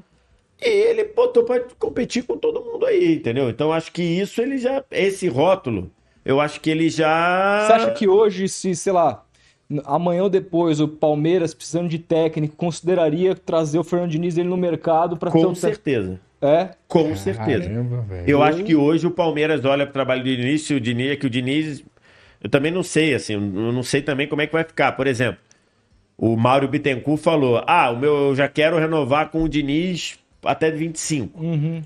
Se o Ancelotti não vier, eu acho que não tem cabimento o Diniz ficar tem, no Fluminense na seleção. Claro, Entendeu? Tem que sair. A partir do momento que chegar e falar assim, ó, o técnico é o Diniz, eu acho que ele tem que sair do Fluminense. Claro. Ou sair da seleção. é claro. Eu acho que uma coisa é você chegar e falar, ó, tô quebrando um galho aqui Claro. e vou acomodar aqui, acho que não tem como. Então, Uhum. mas beleza, vamos supor que ele fica. Eu acho que o Palmeiras teria total segurança de entregar o projeto do Palmeiras na mão do Diniz. Total. Caramba, seria uma mudança drástica. eu acho. Eu acho. Sério mesmo, Eu cara? acho, que, eu acho que sim. Eu acho que ele já passou desse rótulo. Eu acho Não, que ele... eu, eu acho Eu interessante, acho que ele, porque eu eu tenho acho que muitas dúvidas passou, na não, eu, eu acho que sim. Eu acho que a própria. é, e, e o Diniz falou sobre isso na, na coletiva da seleção. Eu achei até. Eu tava até confundindo se era no, no, no- da Libertadores. Ele falou na coletiva. Ele falou: pra mim, ganhar sempre foi importante. O resultado sempre foi. Não parecia essa percepção que você Sim, tinha. exato. Não me parecia. Me parecia, eu nunca tinha conversado com. Aliás, eu nunca conversei com o Diniz, né? Nunca falei com o Diniz. Minto, eu, eu entrevistei o Diniz enquanto jogador, pra você ver. Em 2002 eu já trabalhava nessa campanha do Fluminense aí, 2002. Eu cheguei a entrevistar o Diniz, mas nunca entrevistei o técnico Diniz. E a sensação que eu tinha é: esse cara quer falar assim, ó, eu quero que faça do meu jeito. Se, se ganhar, vai ser do meu jeito. Tiver que abrir mão do meu jeito pra ganhar, eu não quero. Essa era a sensação. Ele disse que nunca foi isso. Ele disse que nunca foi isso. Mas a sensação que era, era essa. É, eu acho que total. hoje ele já coloca essas coisas na balança muito bem. Então, para responder, eu acho que um, um um projeto do Palmeiras ou do Atlético Mineiro, eu acho que eles teriam confiança, hoje. segurança para dar esse projeto na mão do Diniz. Caramba, imagina. Sai o Abel, entra o Diniz. assim. É, Então, ia ser, uma- ia ser praticamente uma mudança. É uma mudança totalmente drástica radical. de jogar claro, bola, não tem velho. nada a ver uma Nada a coisa ver com a uma com outra. outra, e assim. mais do que isso, nada a ver com que o próprio Palmeiras se vê como identidade, assim. O time que tem o, na, na figura do Felipão ali em 99, na É, minha mas visão, então, muda mas- muito a mas- identidade. mas- Mas eu tem a acho- academia lá atrás. Então, né? é claro. que eu ia dizer. Eu acho que o, o- a forma como o Palmeiras ganhou com o Filipão em 99, ela é mais exceção do que regra na história do Palmeiras. Sim, né? total. Assim, o Palmeiras sempre teve grande time, até quando não ganhou, pô. Você pega o time que foi vice em 86 a Inter Da de Inter de Limeira, Limeira. era um time que jogava, Jogava bola. bola. O time que é eliminado pelo Bragantino em 89 jogava bola. Não, os Entendeu? times da década de 90 É, jogavam luxa. muita É bola. que aí ganhou, né? Eu não tô É. nem querendo falar dos times que ganharam. O É. time de 93, 94, de 96, do ataque dos 100 gols, não tô nem querendo falar. Então, assim, acho que é mais exceção. E o Abel, eu acho que ele é meio misto, né? O Abel, ele não é. Que você fala assim, ah, o Abel é retran... Não, o Abel já, Não. já ganhou o Ano passado jogo. jogou bonito, É, pô. jogou bem, jogou bem. O 5x0 contra o São Paulo foi É. esses dias aí. É, pô. exatamente. Jogando. É. o É um técnico bem misto, né? Muda É, então. bastante. O, o, o, o VS, é, uma coisa que eu tenho curiosidade pra saber o que você pensa é com relação. A galera que te acompanha, obviamente, sabe, você já gravou vídeo sobre isso, mas eu tem, alguns pontos que eu queria discutir com você, que é a questão Neymar. Porque o Neymar, cara, é, pr- primeira, primeira coisa é, você acha que, já que a gente tá falando de Diniz, sem a figura do Neymar nesses próximos jogos, e o Diniz me parece sempre um cara muito. que sempre foi muito cauteloso com as principais estrelas do seu time. É, eu me lembro do. Os caras levantaram um dado outro dia. Dizer- dizendo que ele só substituiu o Daniel Alves duas vezes em todo o tempo dele no São Paulo. Uma, deles, o- uma delas, o Daniel Alves tinha tido uma contusão pesada lá. Pediu pra sair. E uma outra pediu pra sair, um negócio Uhum. assim, porque todo mundo falava que o Daniel que contratou ele no São Paulo, tinha essa, eu não tenho essa informação.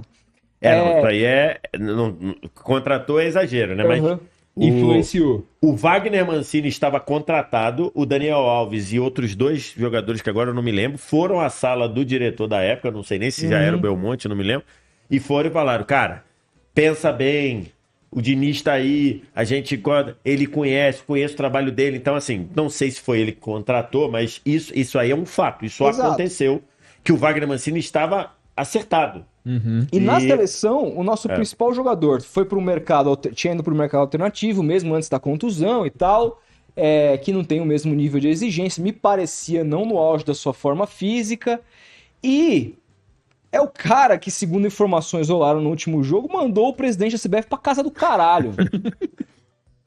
não é verdade? Então, assim, no no como- túnel. como, eu fico imaginando como o Diniz conseguiria, na posição dele como um interino, manejar essa situação do que ele pensa para a seleção, é, Se na cabeça dele, eu fico pensando, puta, na minha cabeça eu não quero esse cara aqui, ou eu quero esse cara fazendo uma função diferente, então, querendo, querendo, quero que ele dispute mais, corra mais. Como é que eu vou tirar isso desse cara? Será que a saída do Neymar agora não facilita um pouco o trabalho dele nesse sentido, de tentar ganhar uma seleção com 11 competidores mais é, fisicamente no auge, assim?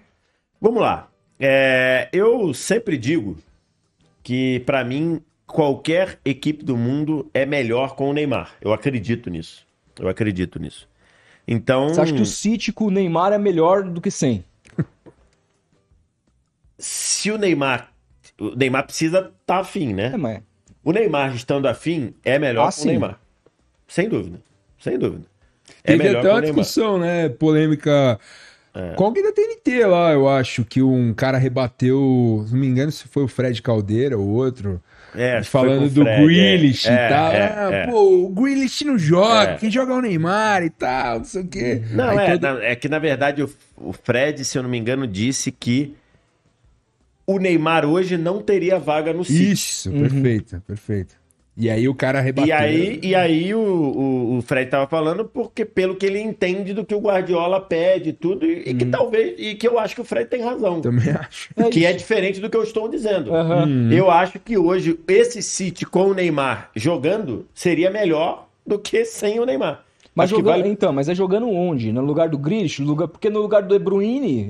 Vai... É, mas você, não, mas você consegue fazer, você consegue você consegue adaptar ali para você ter o, o Neymar. É. Eu, eu entendo isso.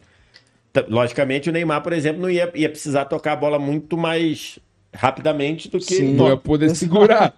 Exatamente. Porque, não, não porque ele ia tomar porrada, porque o, o estilo do jogo do time pede. É, Talvez Exatamente. Ele, ele ia travar, mas eu, eu acredito nisso. Então eu acho que para a seleção é pior não ter o Neymar. Mas só que é uma lesão de joelho, não tem o que fazer. Né? Uhum. No, no joelho dele não vai se curar milagrosamente. Eu acho que a partir da lesão do Neymar, eu acho que pode ser que melhore o time por um aspecto. Você ter o Neymar, o Neymar é ídolo desses caras todos. Uhum. O Neymar é ídolo desses moleques. Do Rodrigo, do Vinícius. Sim. Eventualmente do Martinelli, do Vitor Roque que vai entrar, do, do Henrique que vai entrar. Nossa, do, do quando o Henrique encontrar o Neymar, vai é, chorar. É, do, do Marco Leonardo. Então, assim, é. Talvez esses jogadores inconscientemente arrisquem menos, forcem passe no Neymar, porque tem o Neymar. Não é ordem do Neymar. Assim, quem diz assim, porra, o Neymar chega pro Vinícius e fala, tem que tocar a bola em mim. Não sabe o que é um, um grupo. Não é, não é isso. Os caras fazem naturalmente. É quando você tá jogando do... bola com um cara bom. Porra, lógico. Ele tá apertado ali na lateral. Você, pô, vou soltar como nele que ele se jeito, vira. Como né? do mesmo jeito, se você tá jogando no Los Angeles Lakers, você recebeu a bola lá na ponta, você vai olhar pra ver onde o LeBron Exato. tá, irmão. Você vai olhar. Claro que vai. Não é que o Lebron mandou, é porque você tem noção, porra. É a bola de segurança. Aí se o Lebron estiver lá atrás, você fala, puta, vou eu. Aí beleza. É isso. Ah, tu vai olhar, porra. Então é. acho que os é. caras fazem isso, entendeu? Uhum. Então acho que ao não ter o Neymar, eu acho que o Rodrigo vai se soltar mais. O Rodrigo, inclusive, se você olha, o Rodrigo foi convocado como meio-campista. Sim. Eu acho que é um recado de Nis dizer, ó. É o substituto. Não tem o Neymar, é com você. Uhum. O Vini vai ser, então acho que tem isso. Mas agora esse é o do ponto de bola. Então, uhum. eu acho que é isso. Não, não, não tem o que fazer. E aí a gente tem que parar o seguinte: quando que o Neymar vai voltar, irmão? O Neymar vai voltar no segundo semestre de 24. Tá né? longe. Neymar vai voltar ali em agosto. Então, assim, agosto, setembro. Como é que vai estar a seleção lá? Vai ser com o Ancelotti? Vai ser sem o Ancelotti? Então, assim, vai ter um caminho ali. Seleção já vai ter encaixado. E quando eu digo encaixar, tô cagando pra eliminatória, né? Porque com essa eliminatória, essa eliminatória é uma piada, né? Ah, com certeza. Essa eliminatória é uma piada. Eu, enquanto comentarista, eu raramente uso duas palavras que são no futebol: sempre e nunca. Muito difícil usar. Muito difícil. Porque a chance de você virar meme é gigantesca. Uhum. Então, raramente eu uso.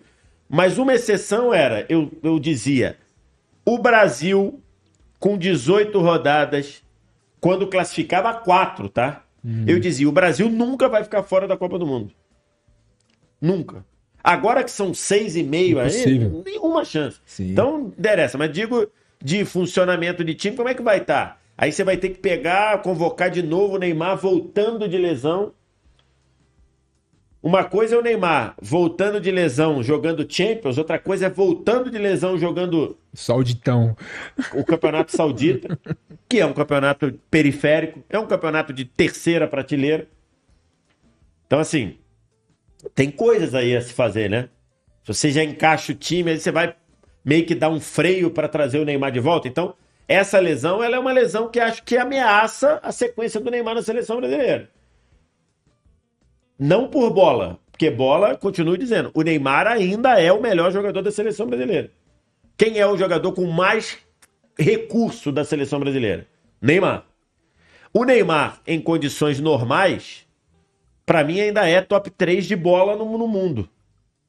O problema é que a gente não vê isso tem tempo. É. A gente não vê isso desde 2020. Que é aquele o- mata-mata. aquele agosto, o, prime- né? Aquele primeiro super agosto O primeiro lá. semestre dele antes da Copa do Mundo perfeito, foi é, tá- foda. é, foi muito bom também. Ele tava jogando melhor É, que o Messi e com o Mbappé no PSG. É melhor que o Messi, eu não sei, mas estava jogando muito bem. Estava Ele- muito em bem. números, ele era o cara do time, né? Ele- É, acho que à frente do, do, do Messi. Até a Copa do Mundo, os É. dois melhores jogadores do mundo eram Messi e Neymar. É, Até chegar pra Copa. Então, assim. exato. É... Então, é isso. Eu ainda acho que ele tem essa bola. Mas a gente não vê tem muito tempo e agora vai ficar um ano sem ver pra depois ele voltar pra pegar ritmo no Campeonato Saudita. Essa ida pra Arábia não foi É, cara. pra carreira dele profissional? Então, cara. Dinheiro, pô, nem se fala. Você não acha que desistiu? Não é um recado de tipo, mano, eu tô. Foda-se. Ué, Cara, assim, foi muito polêmica a, a ida do Neymar para para Arábia Saudita, inclusive no meio dos jornalistas. Não sei se vocês vocês não estão mais na pegada de analisar tanto É, a mídia esportiva, né? era- Vocês ficaram entre entre fazer esse trabalho autoral e ficarem ricos, vocês optaram por ficarem ricos. né? Então assim, vocês mudaram para outra coisa. Mas se você analisou direitinho, deu uma deu uma polêmica não diretamente, porque ninguém bateu boca com ninguém, até onde eu sei, mas você tinha ali uma ala muito comprando o discurso de que o Neymar não tinha solução, que eu respeito, mas eu discordo totalmente. Discordo totalmente. Você tinha, então, se você pesquisar bonitinho, você vai ver uns quatro, ou cinco, seis, oito jornalistas dizendo: não, ele não tinha solução, não tinha não sei o quê, ah, foi bom, vendendo como tem sido bom. Pra mim, eu não, eu não engulo essa, tá? E aqui a gente tem que falar o seguinte: eu não tô aqui querendo falar, fazer conta com o dinheiro dos outros, porque eu não gosto quando fazem conta com o meu dinheiro. Quem cuida do meu dinheiro sou eu, quem cuida do dinheiro do Neymar é o Neymar. Não tenho nada a ver com o dinheiro do Neymar e nem quero ter. Mas pensando com a minha cabeça, pensando com a minha cabeça, o Neymar ia ganhar 56. E o Neymar não. O Neymar ia custar para o PSG nessa temporada 56 milhões de euros nesta temporada. 56 milhões de euros. Para a conta do Neymar, ia algo em torno de 32 milhões de euros, tá? Supondo que seja verdade que para o Neymar, para o momento do Neymar hoje, ganhar 32 milhões de euros e ganhar 8 milhões de euros é a mesma coisa?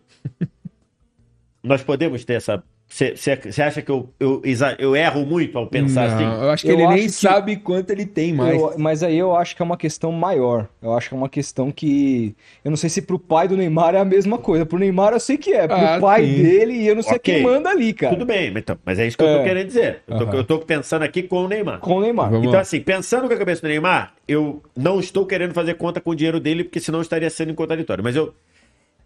Olhando como eu vejo o mundo, pro Neymar ganhar 8 milhões numa temporada ou ganhar 32 é a mesma coisa. Sem dúvida. É a mesma Não há coisa. nada irmão. que ele não vai deixar de Que não poder é nada, fazer. ele não vai fazer nada. Ele não- É. Ele não vai deixar de fazer nada por É. ganhar. Então, partindo desse Eu princípio. vou poder comprar um iPhone. É, exatamente. Vou ter que. Vou, vou baixar o plano da TV a cabo, né? Puta, vou tá, tá no premium, vou botar no básico. Não, foda-se. pô. Perdi o telecine, Foda-se, vai chegar no restaurante e olhar. Puta, tá caro o vinho. Não, vai hein? chegar no colégio da esquerda e vai falar, puta, dá pra dar um 15% de bolsa? Não vai, irmão, não vai, não vai. Então, pensando disso, eu acho, eu esperava do Neymar que ele optasse pela carreira. Ah, mas aí tem que sair do PSG. Irmão, o PSG ia custar, ia pagar 56 milhões pro outro, pra coisa, pra, É, ia- pra ele. pra ele, usasse ou não usasse. É. Então, na minha cabeça, os, esses jornalistas dizem que não, que o, PS, que o Neymar não tinha. Na minha cabeça, o Neymar tinha poder de negociação, de falar: tá bom, ou vocês me mandam pra algum lugar, ou pro, sei lá, Borussia Dortmund, pro Napoli, pro Milan, pro, sei lá, pra Real Sociedade, pra. Vai falando aí. Que todos seriam muito melhor do que ir pro Al muito melhor. Você acha que teve esse papo de que falaram que ele, ah, não- ninguém se interessou por ele na Europa? Você acha que é verdade isso? Eu, ninguém se interessou pra pagar, cinco, pra pagar 30 milhões. É isso. É ninguém se isso. interessou pra pagar 30 milhões. Agora você chega lá e fala assim, ó. Ô, Milan, o Neymar quer jogar aí, camisa pesada, sete títulos, quer jogar aí. Puta, a gente não tem dinheiro, a gente tá pegado no fair play financeiro. Quanto você tem? Eu posso pagar pro Neymar 6 milhões de euros por temporada. Ah, eu quero. Exato. Eu duvido que o Milan ia dizer que não fazia. Claro que duvido, irmão. Duvido. Os caras trouxeram o Ibrahimovic com Agora, 40 pra ganhar anos. 30, ninguém vai. Sabe por que, que ninguém vai? Sabe qual é o maior salário da Premier League? É o do De Bruyne, né? É o do De Bruyne. Você sabe quanto Eu é? acho, que- acho que são... Puta, não lembro agora de novo. Pô, Fala aí. Eu vou falar. 25. É, 25. Não, 25 de custo pro, pro, Pro pro City. City. Do City. O maior salário da Premier League é do De Bruyne, que custa ao City 25 milhões de euros por temporada. O Neymar ganhava 56, irmão. É. Muito, muito, muita coisa. Pra Agora, bate lá, bate no, no Borussia Dortmund. Ó, eu quero jogar Champions num time que disputa. e tal. que inclusive um time que se eu levo o time pra, pra semifinal, Eu sou foda. Vira eu sou foda. Vira É. ídolo. Pô, mas o Borussia só pode te dar oito. Eu aceito. Agora, o Borussia pagar 30, não vai. O cara não, não quer jogar no Borussia. então é isso que eu tô jogar no. Borussia. Não, mas, é, mas Aprendeu eu o tô citando o Borussia, alemão. eu tô citando o Milan, É, tô não, citando... claro. O Arsenal O Arsenal. É, É, é. que o Arsenal, eu acho que nesse momento, acho que o Arsenal não faria esse movimento. Mas poderia ser o Arsenal. O O Chelsea, se falar. Tottenham. O Fala- Chelsea. Falava É. no Chelsea, né? Muito. Mas agora, vai ter que baixar. Que é, então assim, eu. E aí, ah, como é que vai se livrar do PSG? Chega lá no PSG e fala. Ou. Chelsea, vamos pegar o Chelsea. Ou você me manda pro Chelsea. Ah, o Chelsea vai te pagar quanto? Sei lá, 30? Chelsea talvez te pagasse 30. Pagar. Ou eu vou ficar aqui e vou te custar 56 e você não me quer. É isso. A minha Com um dúvida é. detalhe, Ah. um detalhe. Vai. Eram 56 para 24, 25, 26 E 27. 27. A gente tá falando de 200 e... Só aí são, são 224 sem a correção. É o que eles pagaram pelo Neymar. É o que eles pagaram. Então, se você, você vai me dizer que você não tem poder de barganha, É, não, é bizarro. Você chega e fala assim, PSG, você tem que me pagar ainda 224. É. Eu não vou para outro lugar que eu não queira. Então, ou você me. Ah, mas então eu não quero te vender. Então, ou vende por 30 ou eu vou ficar aqui ganhando isso. É lógico que o PSG, PSG não é burro. Mas, Então, aí, assim- mas aí, dado tudo isso, toda essa síntese que você teve, ele vai pro, pro Al Hilal não só pra deixar de ganhar hum, a mesma coisa, mas pra ganhar ainda mais. É. E aí, assim, o, o que que na sua cabeça foi a tomada de decisão? Foi o Neymar, enquanto um, um- um cara que está pensando na tua trigésima geração, ou você acha que ele é um cara muito influenciável pela empresa Neymar e por conta disso sei. as coisas foram... Aí, aí realmente eu, não- eu não sei, porque, por exemplo, há quem. Eu, eu já tive informações de, de pessoas que acompanharam muito a negociação de que o pai do Neymar não queria que ele fosse pro PSG, por exemplo. Pra ganhar mais lá na época. Que o pai do Neymar queria que ele continuasse no Barcelona. E foi uma decisão do Neymar. Eu já tive essa informação. É, já vi falar também. Já- é.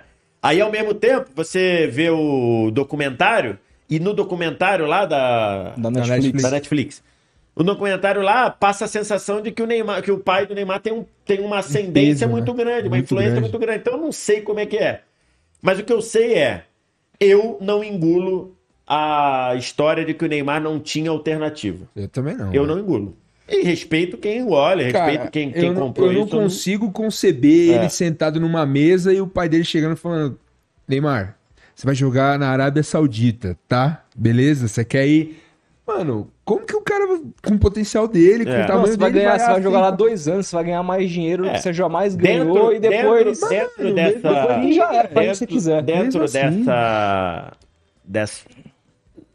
dessa. Versão, acho que é um bom termo, dessa Uhum. versão aí, era que justamente ele ia para ficar dois anos na Arábia Saudita para se, é, entre aspas, desacorrentar do PSG.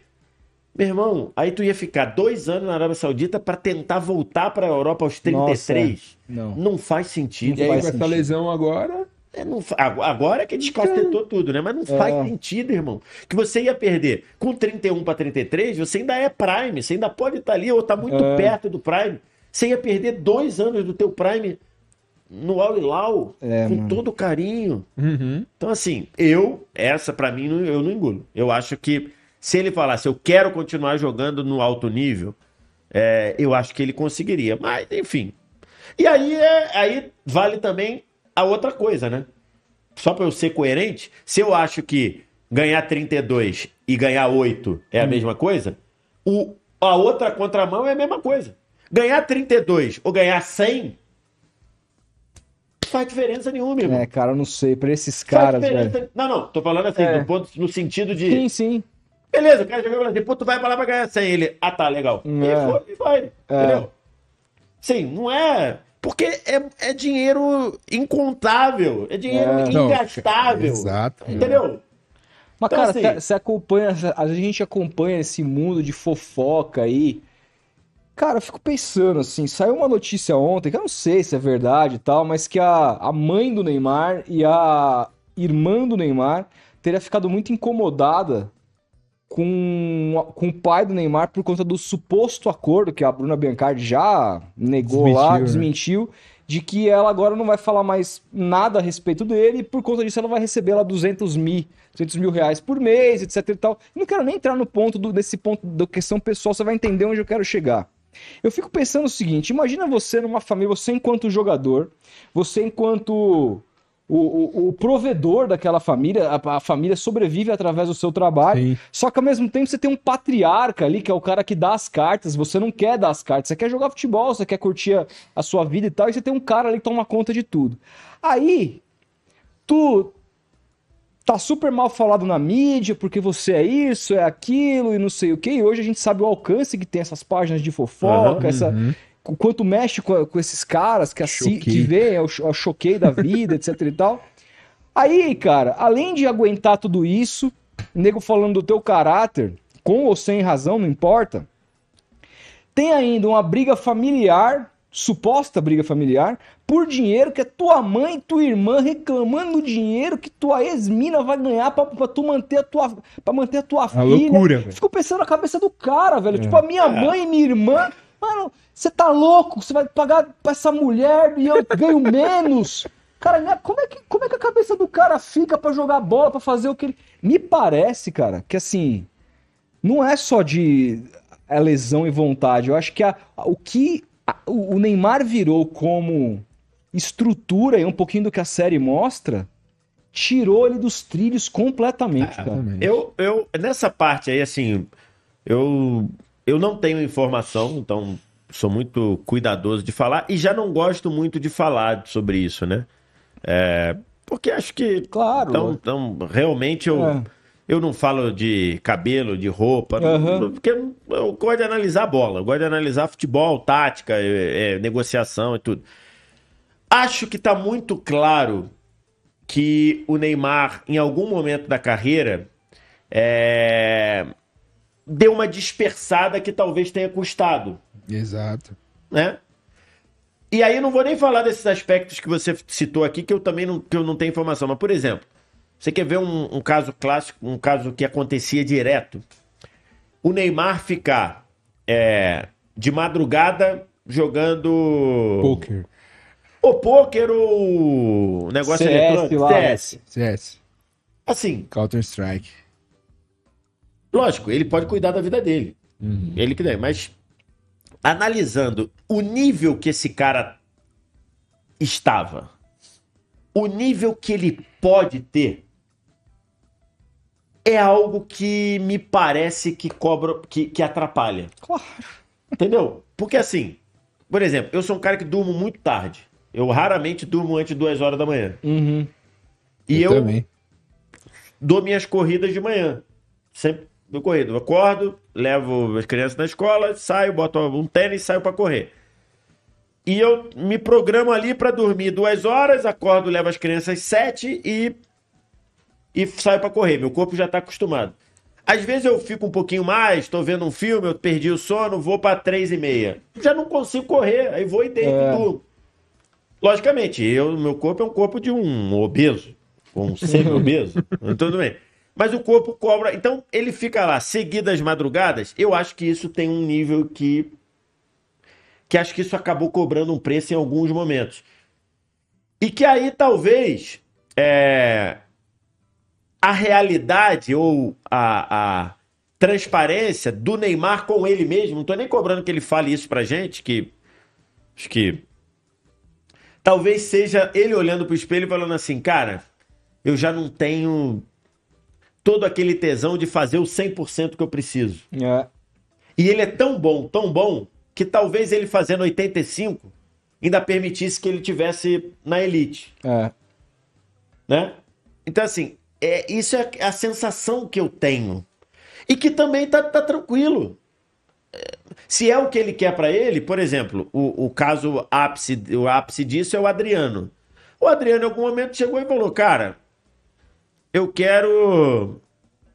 Eu só quero ser feliz, andar tranquilamente na favela onde eu nasci e tá ok. E, e- e abraçou isso. E abraçou isso e é feliz e ok, e eu aplaudo ele. Né? Sim, eu É, também. ele tentou voltar milhões de vezes. Várias vezes, né? mas na realidade ele tava Ele se queria, enganando. tava se enganando. Ele tava se enganando. né? Exatamente Então, ele- o, que, o que faz ele feliz é aquilo lá e beleza, tá Uhum. ok.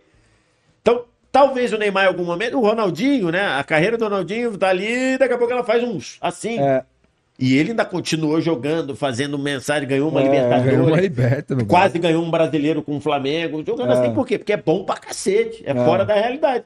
Mas talvez o cara já não tá com aquela de fazer tudo o que precisa. É. De ser um maluco igual o Cristiano Ronaldo que faz, É. igual até hoje, 800 abdominais, não bebe coca, não o bebe não sei o LeBron quê. James, cara. Hã? O LeBron James. Ou o cara. LeBron, ou o Hamilton. É. Pô, o Hamilton tá lá, poderia estar aposentado, comprou uma É. ilha, tá lá, corre, não sei o quê, força G no pescoço. É. Então os caras falam, então, tá, em algum momento e tá ok.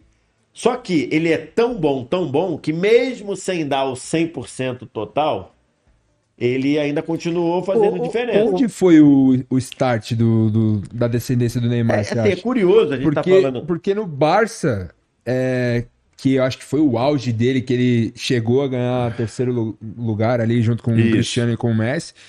Ele era esse profissionalzão, assim, tipo, ele, ele vinha pro carnaval aqui em Salvador, fazia as festinhas dele, muito menos do que sai hoje, mas parecia que o foco dele tava, tipo, mano, eu tô jogando com É, meus então, assim, ídolos, tô é jogando no curioso- Barcelona. é Quero ser o curioso. melhor do mundo, né? Sim. É, é curioso a gente estar falando sobre isso, porque eu cheguei atrasado aqui para entrevista, porque eu estava na TNT gravando exatamente o nosso raio-x da Champions, falando sobre isso. E uma das perguntas que o, o nosso produtor, nosso Otávio Rodrigues, que agora está até comentando também os jogos, craque também do, do, do, do melhor futebol do mundo, como a gente chama, ele me fez uma pergunta de dizer é, é, algo do tipo onde o Neymar saiu da trajetória que a gente achava que ele ia ter. E aí eu falo, e eu tô tranquilo pra falar isso, porque falei isso à época. Eu não nunca me entendi e nunca vi sentido no Neymar deixar o Barcelona para o PSG. Nunca e, e sentido nenhum, a menos tem um que é a questão financeira, que logicamente ele ganhou muito dinheiro, mas não fazia sentido nem pro PSG ali, que era muito mais difícil chegar ao topo com o PSG do que se manter com o Barcelona, nem no sentido midiático, nem no sentido é, de, tá, de, de, de melhores companhias. Tem, tem dois sentidos ali: a grana e ele querer ser o rosto de uma conquista, que ia demorar ainda um pouco, se é que algum dia o Barcelona ganharia alguma coisa e o rosto principal fosse o dele e não do Neymar, e não do Messi. Mas eu achava que aquilo não fazia nenhum sentido, nem do ponto de vista de é, do ponto de vista de força de time, de clube, nem do, do- no sentido é, futebolisticamente, porque jogar na França é muito pior. Porra, no velho. sentido de contato, de choque, total. do que jogar na Espanha. Total. Com certeza. E aí, curiosamente, nessa gravação que eu tava fazendo lá, é o, lá na- no raio-x da Champions, eu falei: você já reparou que nenhuma das lesões de porrada do Neymar aconteceu na Champions? Sim. Todas foram no campeonato francês. É coincidência? Não. Sabe por quê? Porque é, os jogadores, eles são é, é, tipo nossos filhos, né? Os filhos, às vezes, eles sabem até, pode, até onde podem ir com a mãe e até onde, até onde podem ir com, Com o pai. pai, é. Ou ao contrário. Às vezes ele sabe. Pô, com meu pai, eu. O, o- a, Tua tolerância. a né? tolerância é maior. Com a minha mãe é menor. Eles sabem isso com a arbitragem. Eles sabem que no campeonato francês uma chegada mais dura é menos punida do que na Champions. Então, não é coincidência. O Neymar nunca se machucou em choque, metatarso, tornozelo, nunca foi na Champions. É sempre no campeonato francês. Por quê? Porque o campeonato francês, ele não cumpre a regra do jogo em relação a proteger o talento. E eu não quero proteção especial ao Neymar. Eu só quero que aplique a regra do jogo. É isso. O, O cara fez uma, duas, amarela. Assim. Amarela de novo. Lá não faz. O cara ser expulso no Campeonato Francês, É um ele tem par. que fazer Um par. coisa pra caralho, pô. o- o- Então, assim, essa decisão, eu acho que ela foi central na carreira do Neymar e os reflexos estão aí até hoje. Ô, VS, uma coisa que eu queria saber é o seguinte: é, a gente me parece, assim, que em termos de talento, a gente tem muito talento. O Vini Júnior é um puta de um talento, o Rodrigo é um puta de um talento e tal. Temos agora a chegada do Hendrick e tudo mais. A gente, sempre teve, a gente sempre formou zagueiros muito bons, apesar de um. Faz muito tempo que o Brasil, na minha visão, não forma um meia armador, um cara que seja maestro de qualidade. A gente vai buscar os nossos principais aqui, os times brasileiros mesmo, buscar os seus principais construtores, os enganches no mercado sul-americano. Não forma mais esse jogador. Mas a- me assustou muito quando o Bellingham chega no Real Madrid e ele chega num time já do Rodrigo, que o Rodrigo tinha sido protagonista de semifinal de Champions contra o City. Super adaptado. O Vinícius era o cara do time na temporada passada. Camisa 7 Muita agora. gente, é, inclusive eu, achou um absurdo ele não tá na lista dos melhores do mundo do, na, na- Aberração, agora. né? Aberração Duas compra duas. Uma da UEFA e e outra, da, do FIFA do Exatamente. Exatamente. É. Aí chega um moleque inglês e o moleque Que era tido como superestimado. que era é, por muitos. Exato, o moleque simplesmente ofusca todos esses caras. Lógico, a temporada ainda não terminou, tem muita coisa pra acontecer. O Vinícius Júnior pode jogar muito mais bola, veio de uma contusão. O Rodrigo também tá recuperando agora. O bom futebol é diferente pra ele jogar sem um centroavante como tinha É, antigamente com o. Benzema. Benzema. Tudo isso precisa ser considerado, mas a ascensão do Bellingham em termos de talento em cima desses caras todos eu assistindo me pareceu assustadora, de um cara que não parece que joga no Real Madrid há 50 anos. Essa, é, essa chegada do Bellingham e essa imposição técnica que ele teve em cima dos, de jogadores brasileiros que eram um diferencial do Real Madrid não mostra um pouco onde nós estamos hoje em termos de talento no futebol mundial, cara? Não, eu não acho não, cara. É, não acho cruel? não. Eu acho, eu acho que ali, assim, e eu tô falando isso, eu fiz um texto durante a Copa do Mundo. Eu nunca tinha visto o Bellingham jogar no estádio. Aliás, é a única vez que eu vi o Bellingham jogar no estádio. Na Copa do Mundo eu fui em Inglaterra e Senegal, jogo das oitavas de final. E e aí 3x0, né? 3 a 0 Foi. 3 a 0 E aí, o. Assim, vendo do estádio, o Bellingham é, é alto, né? Joga. Joga Cabeça erguida. Cara, cabeça erguida, exatamente. Clássico, né? E aí, cara, ali no meio, no meio dos jogadores da Inglaterra, ali o meio-campo, jogadores mais, mais baixos, né? Declan Rice, aquela galera ali.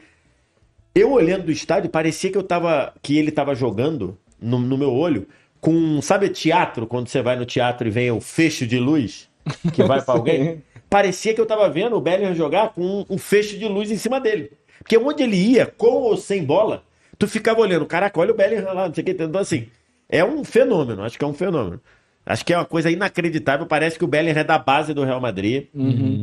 Tranquilidade, fazendo o que o time precisa. Se precisa voltar para marcar, ele marca. Se precisa tabelar, ele tabela. Se precisa acelerar, ele acelera. Se precisa é, subir pressão pra roubar a bola, tipo no gol que ele deu pro Vinícius fazer no Sim. jogo contra o Napoli, ele faz. Então, assim, fenômeno, fenômeno. Mas eu não acho que isso seja um demérito ou uma, uma sensação de. É, é, Falta talento no Brasil. uma sensação de estagnação de Rodrigo e, e, e Não, mas eu não falo nem com relação aos dois, eu falo com relação a esse gap. A gente É. tá falando do Neymar. A diferença do Neymar pros outros ainda é muito É, grande. é, eu acho, eu acho que teve ali um. Eu acho que a gente teve ali um. Uma geração de jogadores que não aconteceram na Europa. Sim. Tipo, Douglas Costa, tipo, Arthur. Uhum. é, jogadores que saíram daqui, você olhava e falava. Tipo, o Paquetá demorou. Hoje o Paquetá acho que tá muito bem. Coutinho, você Mas põe nessa. Coutinho deu uma afundada. Então, assim, você tem ali um gap de jogadores que vinham na esteira do Neymar e que poderiam e deveriam ter feito mais. O Lucas Moura também, né? Que saiu Lucas daqui com Moura, ele, né? É, exatamente. Então, assim, você tem ali um gap. Deu uma, deu uma, uma, uma estagnada. Mas eu acho que especificamente, eu tô até para fazer um, um vídeo sobre isso. Eu já até fiz o roteiro do vídeo, devo gravar amanhã, ou no máximo na- amanhã é sexta já, devo gravar amanhã. Que é você cobrar uma queda de Rodrigo e, e Vinícius agora, eu acho muito cruel, porque o Real Madrid optou por mudar tudo, cara. É. Como é que eles jogavam? Vinícius, Rodrigo aberto na direita, Vinícius aberto na esquerda. E o Benzema. Com Benzema no centro, saindo, ora abrindo espaço para os dois. Fazendo pivô, deixando os Ora- dois na cara do gol. Isso, Craque. ora, ora se oferecendo para uma tabela. Uhum. Porque o Benzema é nove completo. Nove completo. Sai da área, joga tudo, de sai da área. Fracasso. Fala, fala assim, Benzema, vem armar. Ele É, vem. vem. Então, assim, joga pra cacete. Joga Pra pra, cacete. cacete. Então, assim, você tira esse cara, aí fala, vocês dois, agora vocês são os atacantes. Cara, é muito diferente pros dois. É muito diferente pros dois. Muito, muito, muito, muito. E aí, se não fosse a aberração que é o início do Bellingham, o Real Madrid estaria em maus lençóis por causa dessa, dessa coisa. E, e eu acho que o Real Madrid fez uma cagada gigantesca. Gigantesca. Porque o Real Madrid era chegar e falar assim: Ah, Kane. Mbappé, tu tá de sacanagem? Ah, o Mbappé. Tu tá de sacanagem? Não quer vir? Tá bom. Tottenham, quanto é o Kane? 100? 110? Tá aqui, ó. É isso. Meu irmão, Artilheiro o da Europa.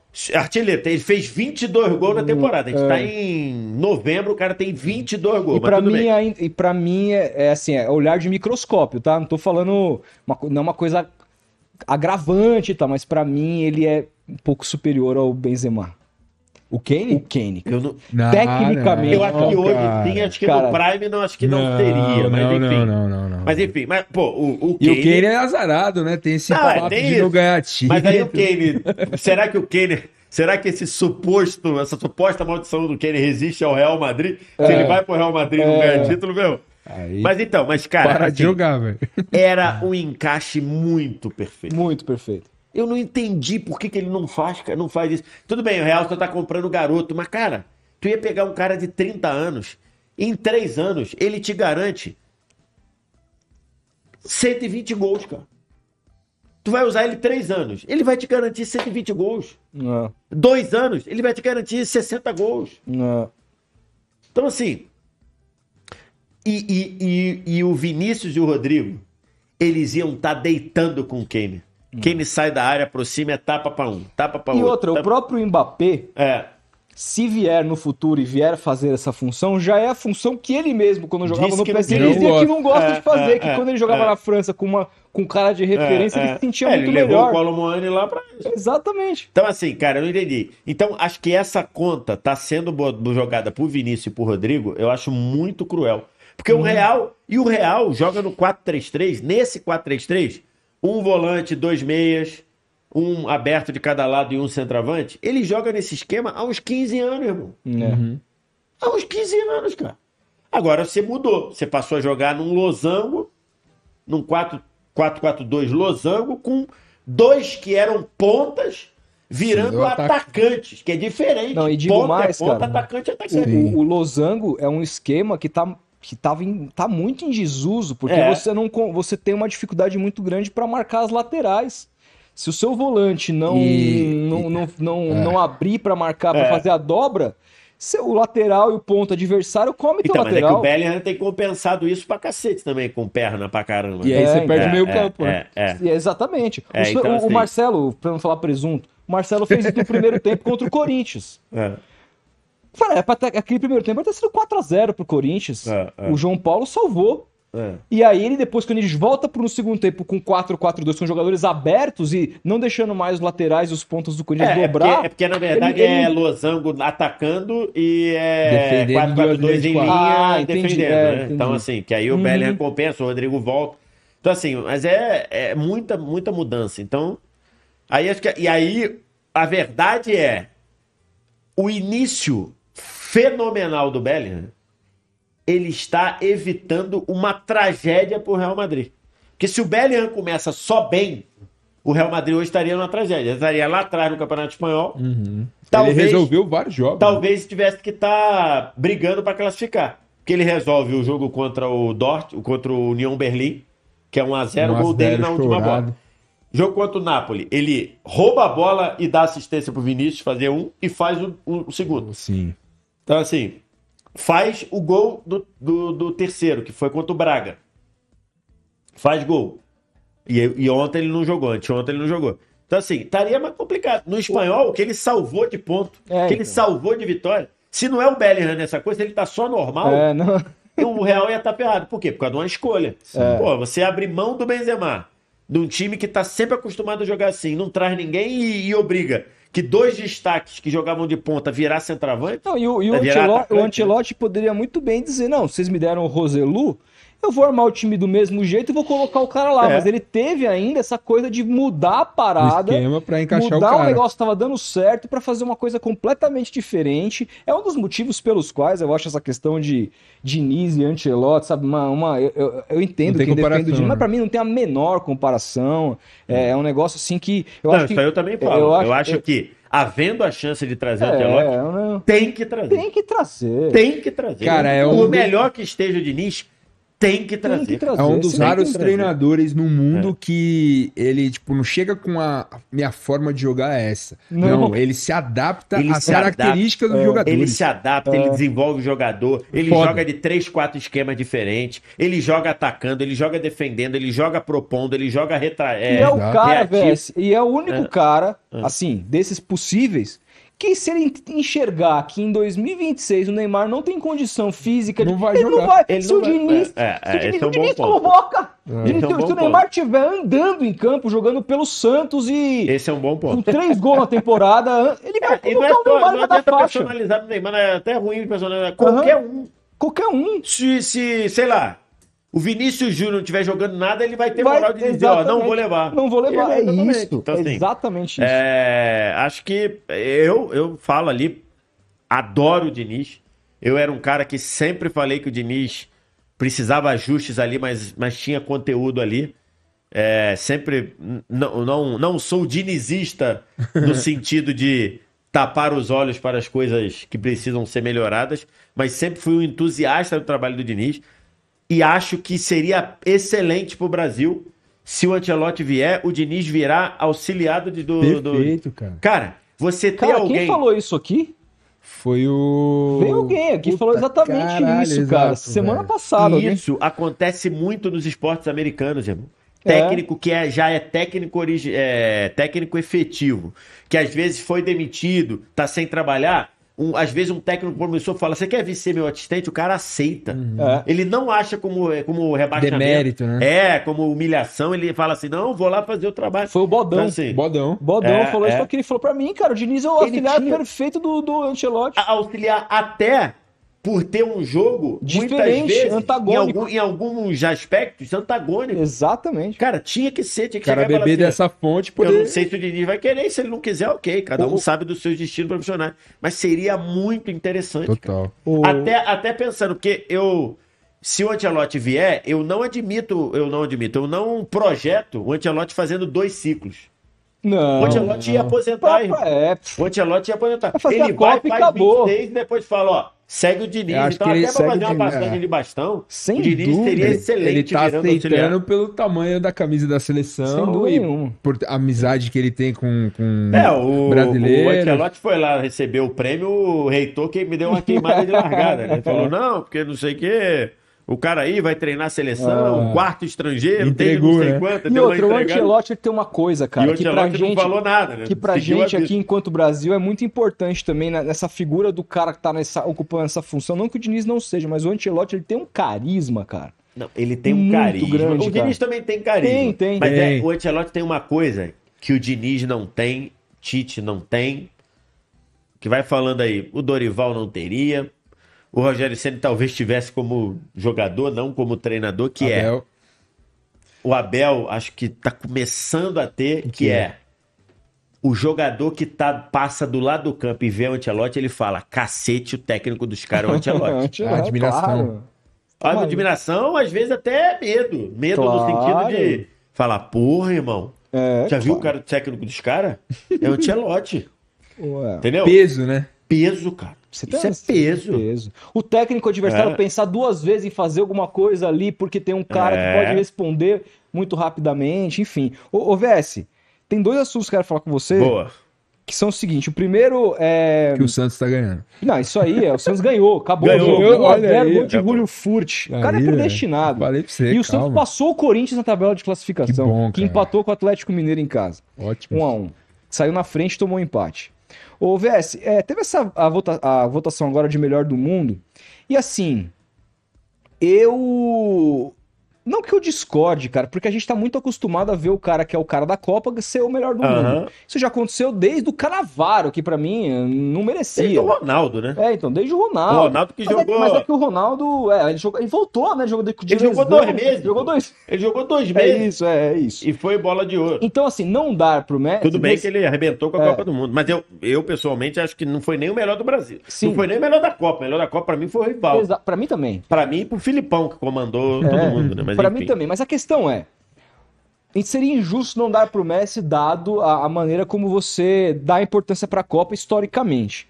Mas ao mesmo tempo, eu me coloco no lugar do Haaland. Porque em nenhuma outra que o, que o Ronaldo ganhou quando foi melhor da Copa, ou o Modric ganhou quando foi finalista, ou o Zidane ganhou quando a França foi campeã, em nenhuma outra teve um jogador que jogou a temporada europeia, que foi campeão de tudo e foi artilheiro de tudo. Ou teve?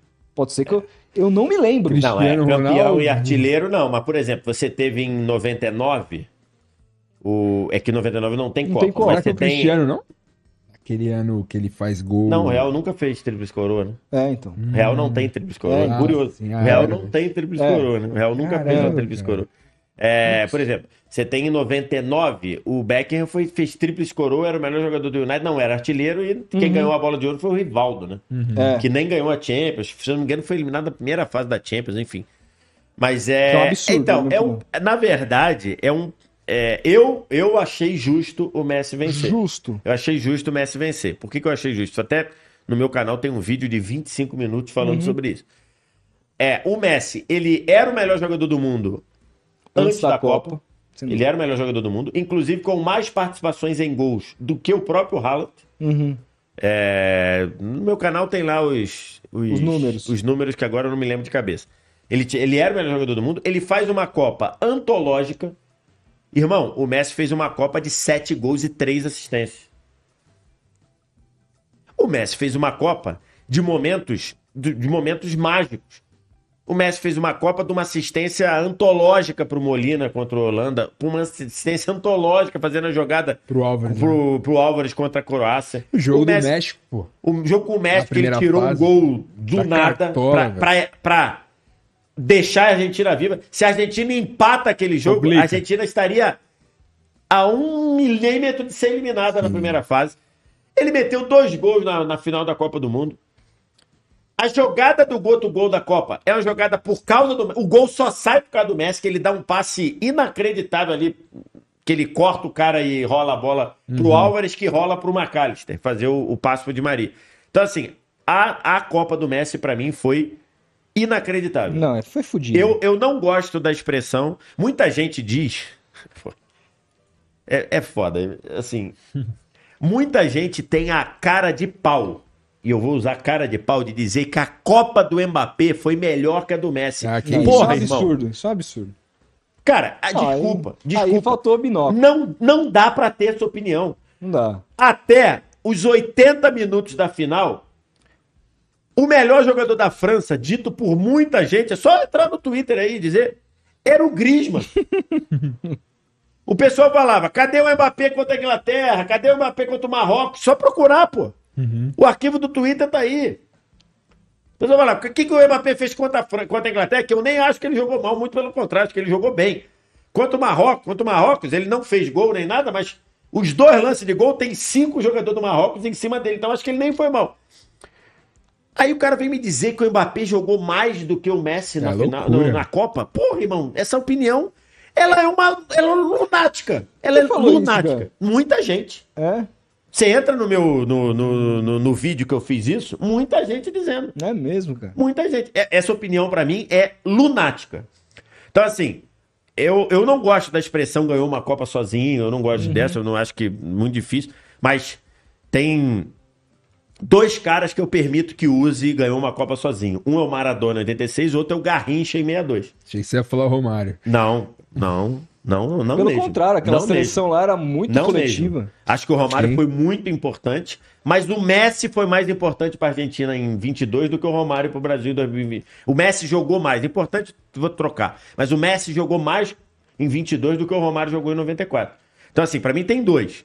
Um é o Maradona em 86, o outro é o Garrincha em 62. Garrincha em 62 é brincadeira, pô. O Pelé machucou, ele fez gol de pé direito, de pé esquerdo, de falta, de cabeça. Brincadeira que o Garrincha jogou. Foi Destruiu. artilheiro da Copa, campeão do mundo, melhor jogador, bola de ouro, quando recontou, quando fez a coisa. Do... Então tem dois. O terceiro nessa lista de ganhar a Copa sozinho é o Messi. A, a Copa dele, individualmente, é inacreditável. Inacreditável. Então, assim, eu acho que isso pesa. É uma sacanagem com o Haaland, porque em qualquer outro ano que não tivesse Copa, eu acho que o Haaland ganharia. Com certeza. Agora, tem um ponto que fez o Haaland perder muito voto. Ele fez uma final horrível contra a Inter. Perdeu o gol. né? Horrível. A final dele foi horrível. É verdade. E ele passou em branco contra o Real na semifinal. E nem acho que ele jogou tão mal. Por exemplo, o Courtois, o Courtois, o Courtois tava de sacanagem com o Haaland na semifinal. É. Porque ele tomou o gol de Deus e o mundo. E do Haaland ele pegou todos. Ele fez duas defesas inacreditáveis. Se o Haaland mete dois na semifinal, se o Haaland mete um gol na final, eu acho que. Não, o Messi ia ganhar de qualquer jeito. O eu Messi ia ganhar. acho que cara. não. Acho que não. Pô, cara, os caras- Eu acho que não. Ficou muito apertado É, o. é, ficou. Ficou, a Rodolfo. votação ficou. Ficou muito apertado. É. Se ele faz ali, se o gol do título é do Haaland, se é um Haaland recordista, eu acho que poderia ter mudado. Porque ficou muito ah, apertado, muito apertado mesmo. Acho que no fim acabou sendo um pouco de falta de sorte do Haaland, né? Você acha É. que o Messi ganhou, então, porque ele é o Messi? Porque se fosse, Então. sei lá, outro cara que não tivesse o mesmo peso do Messi e fizesse uma Copa foda, não levaria, talvez. Eu acho que se fosse o Mbappé campeão do mundo, ele levaria. Levaria? Se o. Se, se o Se o Neymar fosse campeão do mundo, você acha que ele levaria? jogando o que o Mbappé jogou, acho que Não, o Neymar que contra o fez Haaland, aquele... acho que não. Aham, contra, então. Contra o Haaland, sim, É não, isso, é isso. Porque o Neymar tem muita antipatia de É quem vota. isso, é isso. Mas o Mbappé, se o Colombo, não precisa nem, não precisa nem É. rolar pro Mbappé fazer o quarto. Aham. Não precisa nem rolar. Se o Colomboani mete a Ou bola seja, na rede, você tá me dizendo- o Mbappé seria campeão do mundo. Você O tá- Mbappé seria tá- a bola de Ou seja, você tá me dizendo que essa votação também é política. Porque Claro, tem, mano, lógico que porque é. tem Não, uma não é questão política. de carisma. O cara Não, não é- não é Ah, o política, politismo é- ficou fora, é o quê, então? Não, não, não é política, é porque o política parece que é alguma coisa mandada pela Não, FIFA. não é pelo- mandada. Os caras têm que ir com a cara, velho. Sim. Eu- Entendeu? cara, eu, eu fico pra morrer quando alguém vira e fala assim: Porra, a FIFA manda. Caralho, irmão, a FIFA manda pros caras o formulário. É isso. Quem vota são os caras. Os caras. E toda vez alguém vira e fala assim: Não, eu não votei nesse cara, não. Aí a FIFA fala: Tá bom. Aí chega aqui e fala: Tá aqui. Aí aparece lá, O vota. cara, é. Então, assim, o que eu acho que tem é. É personalizado. O voto é da pessoa. Então, em algum momento, na bola dividida, o cara vai votar em quem ele gosta mais, vai. Ou seja, a gente chegou à conclusão que o Neymar nunca vai ser o melhor do mundo. Só se fosse incontestável. é, só se o cara estivesse jogando pelo Só se fosse Barcelona. incontestável. Só se ele ganhasse uma Copa e fizesse três gols daquele Não, que fez então, Croácia. é, Por é, exemplo. Se fosse. Vamos pegar aqui. Se o Neymar fizesse a mesma coisa que o Messi fez e o Haaland fizesse uma tríplice coroa com 60 gols, eu acho que o Neymar perderia. Eu também acho. Eu acho que o Neymar perderia. Mas eu acho que se o Mbappé. Se a França é campeã do mundo, o Mbappé ganharia a bola de ouro no lugar do Haaland. Eu acho. E por que, que É tem- porque eu acho que o Neymar passa uma sensação de antipatia ali pra muita gente. Muita gente. O Neymar, quando ele vai nos estádios lá, a galera que vê a Champions, o cara é vaiado. Quando É, jogava é, Champions, é. cara, é um negócio muito Agora, essa questão do Vini, por que, que você acha que ele foi tão escanteado assim nessa, nessa disputa de, de melhor do mundo? Você acha que a luta dele, que é uma puta luta necessária, É uma sacanagem que eles estavam fazendo com ele, Cara. né? foi um crime atrás de crime É. e nada é feito de, de efetivo, e aí o cara fica fora de uma disputa sendo que ele jogou pra caralho, velho. Enfim, cara, eu não. É. É curioso que nós temos aqui três caras que não têm lugar de fala pra Ah, falar de racismo, né? Então é uma. Ah, mas o racismo também, a, a luta é uma luta nossa. Não, é uma também. luta nossa, lógico. Nós, nós, caralho. nós também somos antirracistas. É. exato. Mas o que eu quero dizer é: acho que talvez na cabeça de quem é racista. Talvez não, isso é fato. Na cabeça de quem é racista, o preto que luta contra o racismo É um filho da puta. é um filho da puta. Uhum. Nossa, isso é. Na Nossa, cabeça do racista, o preto tem que aguentar calado. É isso. Ele não pode se. Então, é, eu não acho que quem tirou o Vini seja racista. Eu acho que na cabeça desses caras é. Puta, trazer esse cara vai trazer Um um. holofote pra. Não, não, não é o Lopote. Vai trazer um. Uma. Digamos. Vai trazer uma discussão que a gente não, Não quer, quer. nesse momento. Uhum. Pô, mas a FIFA coloca aquela, aquela plaquinha, say no to É. Por isso é que eu acho que a France Football mandou bem pra cacete. E aí eu não sei se é uma coisa da France Football ou se foi uma, uma iniciativa do Didier Drogba de trazer o tema, Sim. o tema da luta importantíssima e vital do, do Vini contra o racismo numa sociedade racista é, para dentro da, da, Da cerimônia da, da France Football. Eu acho que tinha uma coisa que partiu da France Football, porque se fosse uma coisa só uma pegadinha do Drogba, não entraria no telão a foto Lógico, claro. então, assim, a foto já estava preparada para entrar no Sim. telão. Então, assim, foi uma coisa corajosa. Deu o prêmio pro Vinícius pela iniciativa brilhante do Instituto Vini Júnior. Que cara, né, velho? Puta que pariu. Sensacional. Eles são cara. Ele é É, foda, e passou a mensagem de não é só o Instituto, também é a luta contra o racismo. Aham. Isso passou a ser oficializado na cerimônia. Oficializado. Então, assim, eu não sei se em algum momento ali. É, quem. Porque o que acontece? Quem tirou o Vinícius de finalistas não foi quem votou. Foi o tal do painel de experts, tanto da UEFA quanto da FIFA. É, tipo, Fizeram um painel de notáveis e esses caras elegeram 10, 12 na UEFA e 10 na FIFA. Acho que 10 ou 11, sei lá. Declan Rice É. tava e o Então, assim, não. eles Nossa. botaram esses caras lá como votáveis. Então, assim, o cara que votou, ele falava: cadê o Vini pra eu votar? Não tem, ele não podia votar no Vini. Tá? Nossa, cara. Mas o cara da comissão trouxe. Eu não sei o que passou na cabeça desses caras, se o fato de dele brigar contra isso atrapalhou ou não, mas é, eu acho que ali tem um pouco de impacto disso. Porque, de fato, de bola. Você se lembra de um outro É. absurdo, futebolisticamente falando, em termos de alguém que, tipo, fez uma temporada de top 5 e não tava nem pra ser votado? E aí ju- surge justamente contra um cara, Cara. que tá vivendo tudo que tá vivendo. E é, aí a gente na Europa, na Europa eu não me lembro. não, gente- Por exemplo, eu acho que você tem as coisas de continente, né? Por exemplo, em 97, eu acho que o Ed- o Edmundo deveria ser top Não, 10. é, mas aí é Mas aí é que ele outra- tá em outro continente. Total, é. Estando na Europa, eu não me lembro de uma aberração Então, assim, aí- do cara não ser... Por exemplo, na, na lista da France Football tem uma aberração que é o Griezmann terminar em 21º. Eu acho que é Sim, completamente maluco. De que Sim. ano? De, agora. Ah, Então, de agora. mas aí que tá o... Agora, mas, porra, ele foi finalista, né? Pelo menos. Uhum. Agora, você cortar um cara. eu- Com todo, com todo carinho, pra mim, o Vinícius Júnior foi o melhor jogador da Champions. Então, O Vinícius Júnior na Champions, ele fez seis gols e deu seis assistências. uhum. Ele foi o melhor jogador do Real Madrid, no Real Madrid que foi a semifinal, Uhum. que só não foi pior por causa de um gol que ele tirou da cartola, que o primeiro jogo foi um a um, por causa de um Uhum. Sim. gol que ele tirou. Sim. Do nada. Golaço. sim. E ele fez seis gols e deu seis assistências. Pra mim, o prêmio de melhor jogador da Champions, isso talvez acho que tenha pesado contra o Haaland também. O Haaland não foi o melhor jogador da Champions, Uhum. Sim, tá? sim, o melhor sim. jogador da Champions para o prêmio foi o Rodri. Sim, Pra mim, o melhor jogador da Champions foi o Vinícius. é. Assim, mas tudo bem, tu não quer falar? Ele foi top 3 melhor jogador da Champions. Como é que o cara que foi top 3 Porra, melhor mano. jogador da Champions não foi um dos 12 melhores jogadores Cara, da então- Europa? e aí então não tem talvez, o- o- É. você não tem a, ah, talvez eles, É. talvez o caralho, um bando de racista filha da puta, verdade É, essa, então assim, cara. é uma É. coisa que não deu, Pelo não deu de pra Deus, entender. E acho que é uma briga que o Vinícius está comprando e que acho que no fim é custa pra ele. Que É. bom que ele não vai parar. Que bom Não, que, ele bom, não vai ele parar. é- ele é fudido. E, e a mensagem dele na France Football é que ele não vai parar. Então aí é, é pra racista ficar mais É. puto da vida. E, e, pra, e pra encerrar, Boa. é, cara, esse fenômeno Girona e esse Bar Leverkusen, cara, primeiro que assim, tá se falando já do Xabi Alonso pra substituir É. o, o Ancelotti, né?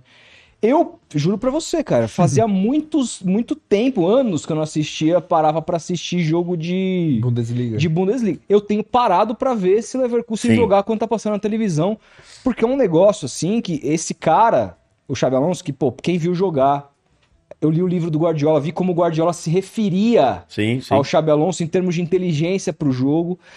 A gente pode estar vendo, no caso do Xabi Alonso, um, um, um desses caras que pode vir a ser gigantes em termos de técnico de futebol, que não sei se revoluciona, porque eu não vejo nada que seja ali no, no jogo do, do Bayern, nada que seja novo em termos de. É, Né? é, é, o- Mas- é aquele ritmo ali É, de, Que a gente de já. pressão, intensidade, vai pro gol, rouba a bola, é, encurta o campo. É um. Mas a Mas a pode- execução é muito É, boa. A gente pode estar dando- vendo. um- e, e no caso do Girona, cara, um técnico desconhecido ali, o que, que tá acontecendo na, em La Liga? É, não, e o Girona ali, acho que, assim, é, depois do Leicester, a gente não dá pra dizer que o Girona É. vai perder o gás, porque a gente falou isso do, do, Do Leicester, e coisa. Mas do caso do Girona, o caso do Bayer Leverkusen, eu vejo mais substância do que o caso do Girona, Eu né? também. Até pelo fato do Bayer Leverkusen lutar contra um gigante. Sim. O, Um gigante local. O, o. Girona luta contra três. dois gigantes. Ou três, Ou o Atlético. É, ou três. O Atlético tá. É, exatamente. O Atlético tá bombando, né? O É. Atlético. Então, assim. é, o Leverkusen luta contra o, o Bayern. E o Leverkusen tem mais rodagem, mais bagagem, apesar de ser um daqueles times que a galera fala que é o. É o time do Cavalo, quase é. também, né? É. Tem a piada do Neverkusen, né? Usando o Never como nunca, né? Então, tem a piada. Mas o trabalho do Xabi Alonso eu vejo muita substância.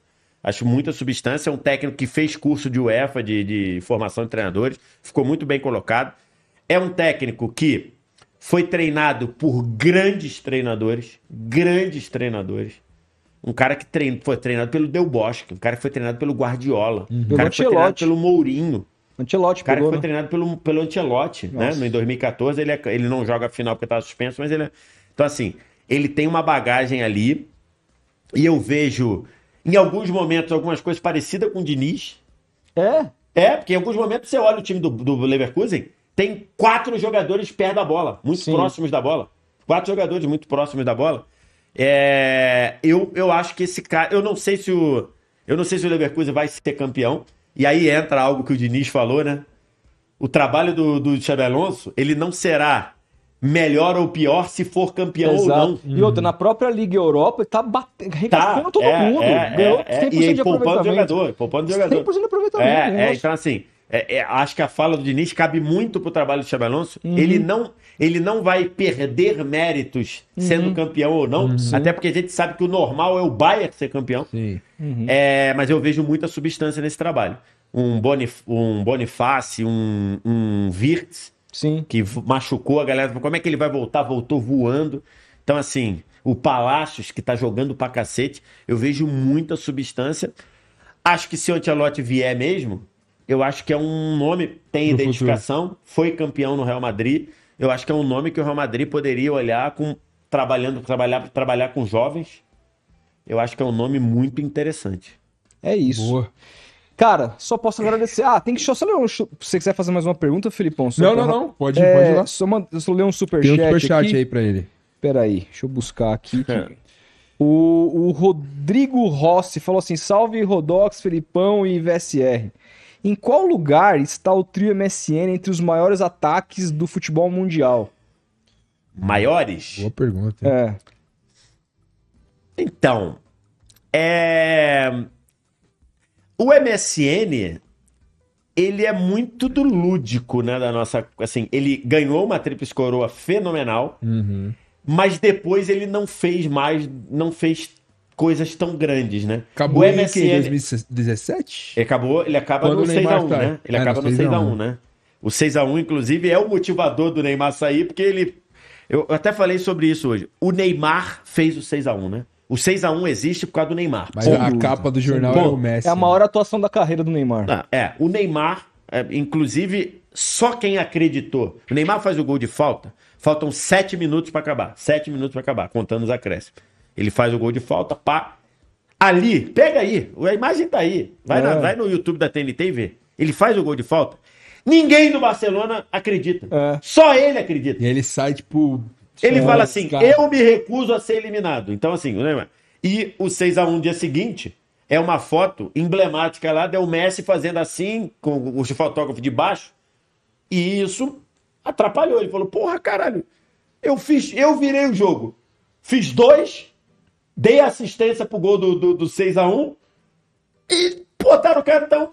Imagino que na cabeça dele, nunca conversei com o Neymar sobre isso, nunca, aliás, nunca conversei com o Neymar sobre assunto nenhum. É, o, o Neymar deve ter pensado: caralho, se eu fiz isso e a capa foi o Messi, eu vou para outro lugar, porque mais do que isso eu não vou fazer. Mas. E aí, cara? Ele não ganha a Champions de 16, que é eliminado pelo Atlético de Madrid, não ganha a Champions de 17, toma um. Depois do 6x1, toma um- uma do toreada da Juventus, 3x0 e um 0x0, assim. Então, assim, era um ele- time ele, bem ele esquisitinho da Juventus. É, né? é, o time. Até, até fez um bom trabalho, de bala É. jogando muito bem. É, mas porra. Perdeu a final pro, pro Real, jogando Real, bem. é. O primeiro tempo foi até melhor que o Real, É. depois tomou um 4x1 no segundo tempo. Eu acho que o MSN é muito grande, mas ele fez ter menos conquistas do que devia. Sendo assim. Sendo assim, por exemplo, eu, acho, e eu acho o BBC maior do que o MSN. Não BBC. acho melhor. Não acho melhor. Bale. Bale, Benzema e Cristiano. Cristiano. eu acho maior. Eu acho que ele conseguiu mais coisas. Conseguiu uma Champions, conseguiu duas Champions, conseguiu duas Champions, os três, né? Porque nos outros dois o Bale já tinha virado reserva. Conseguiu o, o, o Campeonato Espanhol, é, o Campeonato Espanhol de 100 pontos. Então, assim, conseguiu E muita onde coisa. está Pepe, Coutinho e Pelé nessa história aí? Pepe Coutinho, Pelé. Não, é que eu tava comparando esses Ah, dois, sim, né? sim, sim. É, é. Mas onde está? É. Não, eu falo assim. Ah, né? é, é, acho que história de futebol é muito grande também. É muito grande. Tem os, os holandeses do, do Milan, né? Tem o, o, Tem o Gullit, Gullit, o Van Van Basten, tem muita E o gente aí. Mas acho que como noção de trio dessa era, eu, por exemplo, acho o BBC maior que o MSN, mas não acho melhor. Eu acho que me encantou mais o MSN. Demorou, Boa. cara. Beleza. Só Esse é, V- esse é VSR. Mais uma vez, obviamente, você vê que esses podcasts hoje em É. dia, os caras. É, tava vendo o Nicoleles no Flow hoje, acho que é a 15 vez que ele vai lá. Ah, o Cariani já foi lá umas já foi lá 40 umas 40 vezes. vezes. Então, assim, cara, fique à vontade. Sucaça. Quando, Aqui- a outra vez foi o quê? Por dois anos atrás? Não, um ano Foi no atrás. começo do ano passado. É, tipo, um ano e 20? meio. Só isso? Foi, Não. foi. Foi, pô, tá. março, em março, o nosso, abril. nosso podcast tem um ano. É, um ano e meio. pouco, assim, um ano e meio. É, um- Pô, Eu, jura? eu lembro que ele tava passando Então, um no ano e BBB. meio. assim. Aqui, então, no um ano e meio dá... na Copa 24. de. É, antes, antes do Super Mundial, eu venho Antes aqui. Pronto. Super- Vai ter o Super Mundial nos Vai. Estados Unidos, antes do Super Mundial eu venho aqui, pronto. Demorou, cara. Só que aí vocês já vão estar milionários e vão estar Aí vocês vão estar já ricos, vão estar entrevistando só cara muito maior do que eu. Aí Ah, não vão, bom, vai ter gera- nem espaço pra mim. porque Geralmente eu ter peço pro, pra pro- mim. eu, geralmente eu peço pro convidado a colocar, falar suas redes aí, mas eu acho muito pouco provável que você não conheça as redes. Fala, vai. É. Quais são suas redes? Onde você tá? tem. Ah, tá, PNT? não. É canal do VSR no YouTube. Procura aí, canal do VSR Aham. ou VSR que você vai me achar. É. No Instagram é Vitor Sérgio VSR, no Twitter é só Vitor Sérgio, canal do VSR no TikTok, canal do VSR no YouTube, canal do VSR no Kuwait. Vai achando aí, procura VSR que você vai achar. Eu até fui olhar outro dia, tava vendo no YouTube, 97% das pessoas me acham por VSR. Então, É isso. Ah, A gente até colocou ali em cima o VSR, inclusive cadê? usa o cupom do homem, lá Ah, na é. KTO É, também. é. É. isso aí, gente. Depois, ó, depois fazer o seguinte, eu vou cortar esse pedaço aqui e vou Uhum. mandar pra KTO pra eles dar, dar uma moral. É né? isso aí, com certeza, fica à boa. Vou vontade. falar, ó, fizemos ativação até na, lá no, no, É um, isso. um- como é que é o nome? É um, Collab. um, Uma co- é um collab. Fizemos um Collab. collab lá, exatamente. Demorou. Gente, Mas, mas- mas- mas muito legal, cara. Parabéns pelo trabalho de Pô, vocês. obrigado. Eu Você é referência acompanhava. pra falei gente. pro Rodolfo lá. Por exemplo, eu, eu caía no pau várias vezes com opiniões do Rodolfo. Falava, esse cara tá falando merda, esse cara só fala merda. Porque Na época eu até falava de conversei com ele. Esse cara fala muita merda, mas eu. eu, eu e, mas sempre parei pra ouvir. E É. várias coisas eu falava, puta, mandou bem pra caralho. Mandou muito bem. Mas até daqui não. Até conversei com ele outro dia. O trabalho de vocês é muito legal, assim. E eu, quando dou aula de. Tô fazendo uns cursos de jornalismo, de jornalismo, eu falo. O pessoal fala assim, pô, é, é difícil chegar na TNT? É difícil chegar na Globo? Eu falo, é difícil pra caralho. É difícil pra caralho. Não tô querendo te Desanimado. jogar pra baixo, desanimar, mas é muito difícil. a gente sabe. É, pô. Mas você tem uma coisa que eu não tive, que é a internet pra fazer o que vocês estão fazendo. Hoje É. vocês, se tiver a chance de ir pra uma Globo, pra uma Band, pra TNT, vocês vão querer ir, evidentemente. Sim. Mas vocês não precisam. Então, acho que É. todo mundo que tá aí pode fazer o seu conteúdo, preparar a sua coisa, trabalhar sério, trabalhar duro, porque a vida de vocês é. Eu sei como é que é, Sim. edita, grava, não sei o quê, esse aqui, a voz desse cara tá espalhado pela internet toda. Mas tem essa alternativa, cara, entendeu? Na minha época não tinha. Ou você ia pra uma rádio, É. ou você ia pra uma TV, ou ia pra uma revista ou jornal. É. Pronto. É, a Então, gente, assim, isso daí é. Mas o trabalho de vocês é bem legal. a gente tomou É isso, muita gente- porta na cara, né? É, e a gente Mas fica feliz, cara. No, eu sempre brinco, no dia que subi esse elevador com o Juca Kifuri, o cara falou que não perdia um programa, eu falei, bom, eu acho Sabia que nosso acho nome. que eu estou fazendo uma coisa É, legal na é. vida, que, né, não precisa de mais nada. Gente, você já sabe, deixa o like aí no vídeo, é importante, se inscreva no canal se não tá inscrito. Aqui embaixo no link tá o canal de cortes, então já siga lá que a partir de amanhã já começa a sair cortes. Hoje, inclusive, saiu vários cortes com o último do Vilarão. com, com o Vilarone, falou várias coisas interessantes que eu acho que ficaram bem legais. Então, assim, a- continue acompanhando. Semana que vem, dá, atualizar vocês o calendário. No dia. Deixa eu só atualizar aqui. No dia. Ah, caramba, cadê, cara? Agenda? É, Se eu tá. te mandei aí, Felipão. Dia Deixa eu pegar 13, é isso? Putz. Procura pra mim aí. Deixa eu- pegar aqui. Você gosta de WhatsApp, você conversa tanta coisa com as pessoas que, mano, é difícil achar as paradas. Mas eu te mandei aí.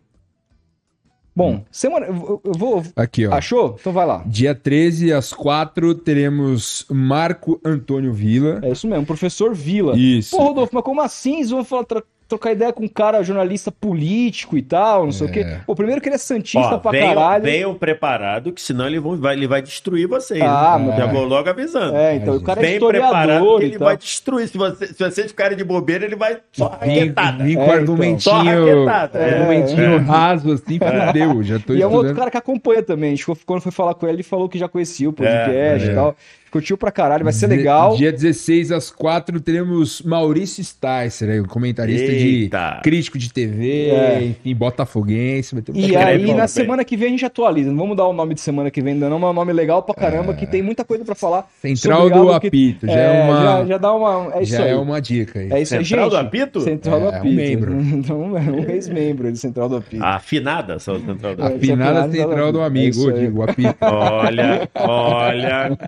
Gente, é isso. Só posso agradecer a presença de todo mundo. Um grande abraço e até segunda-feira, quatro da isso. tarde. Um grande abraço. Fiquem com Deus. Valeu, gente.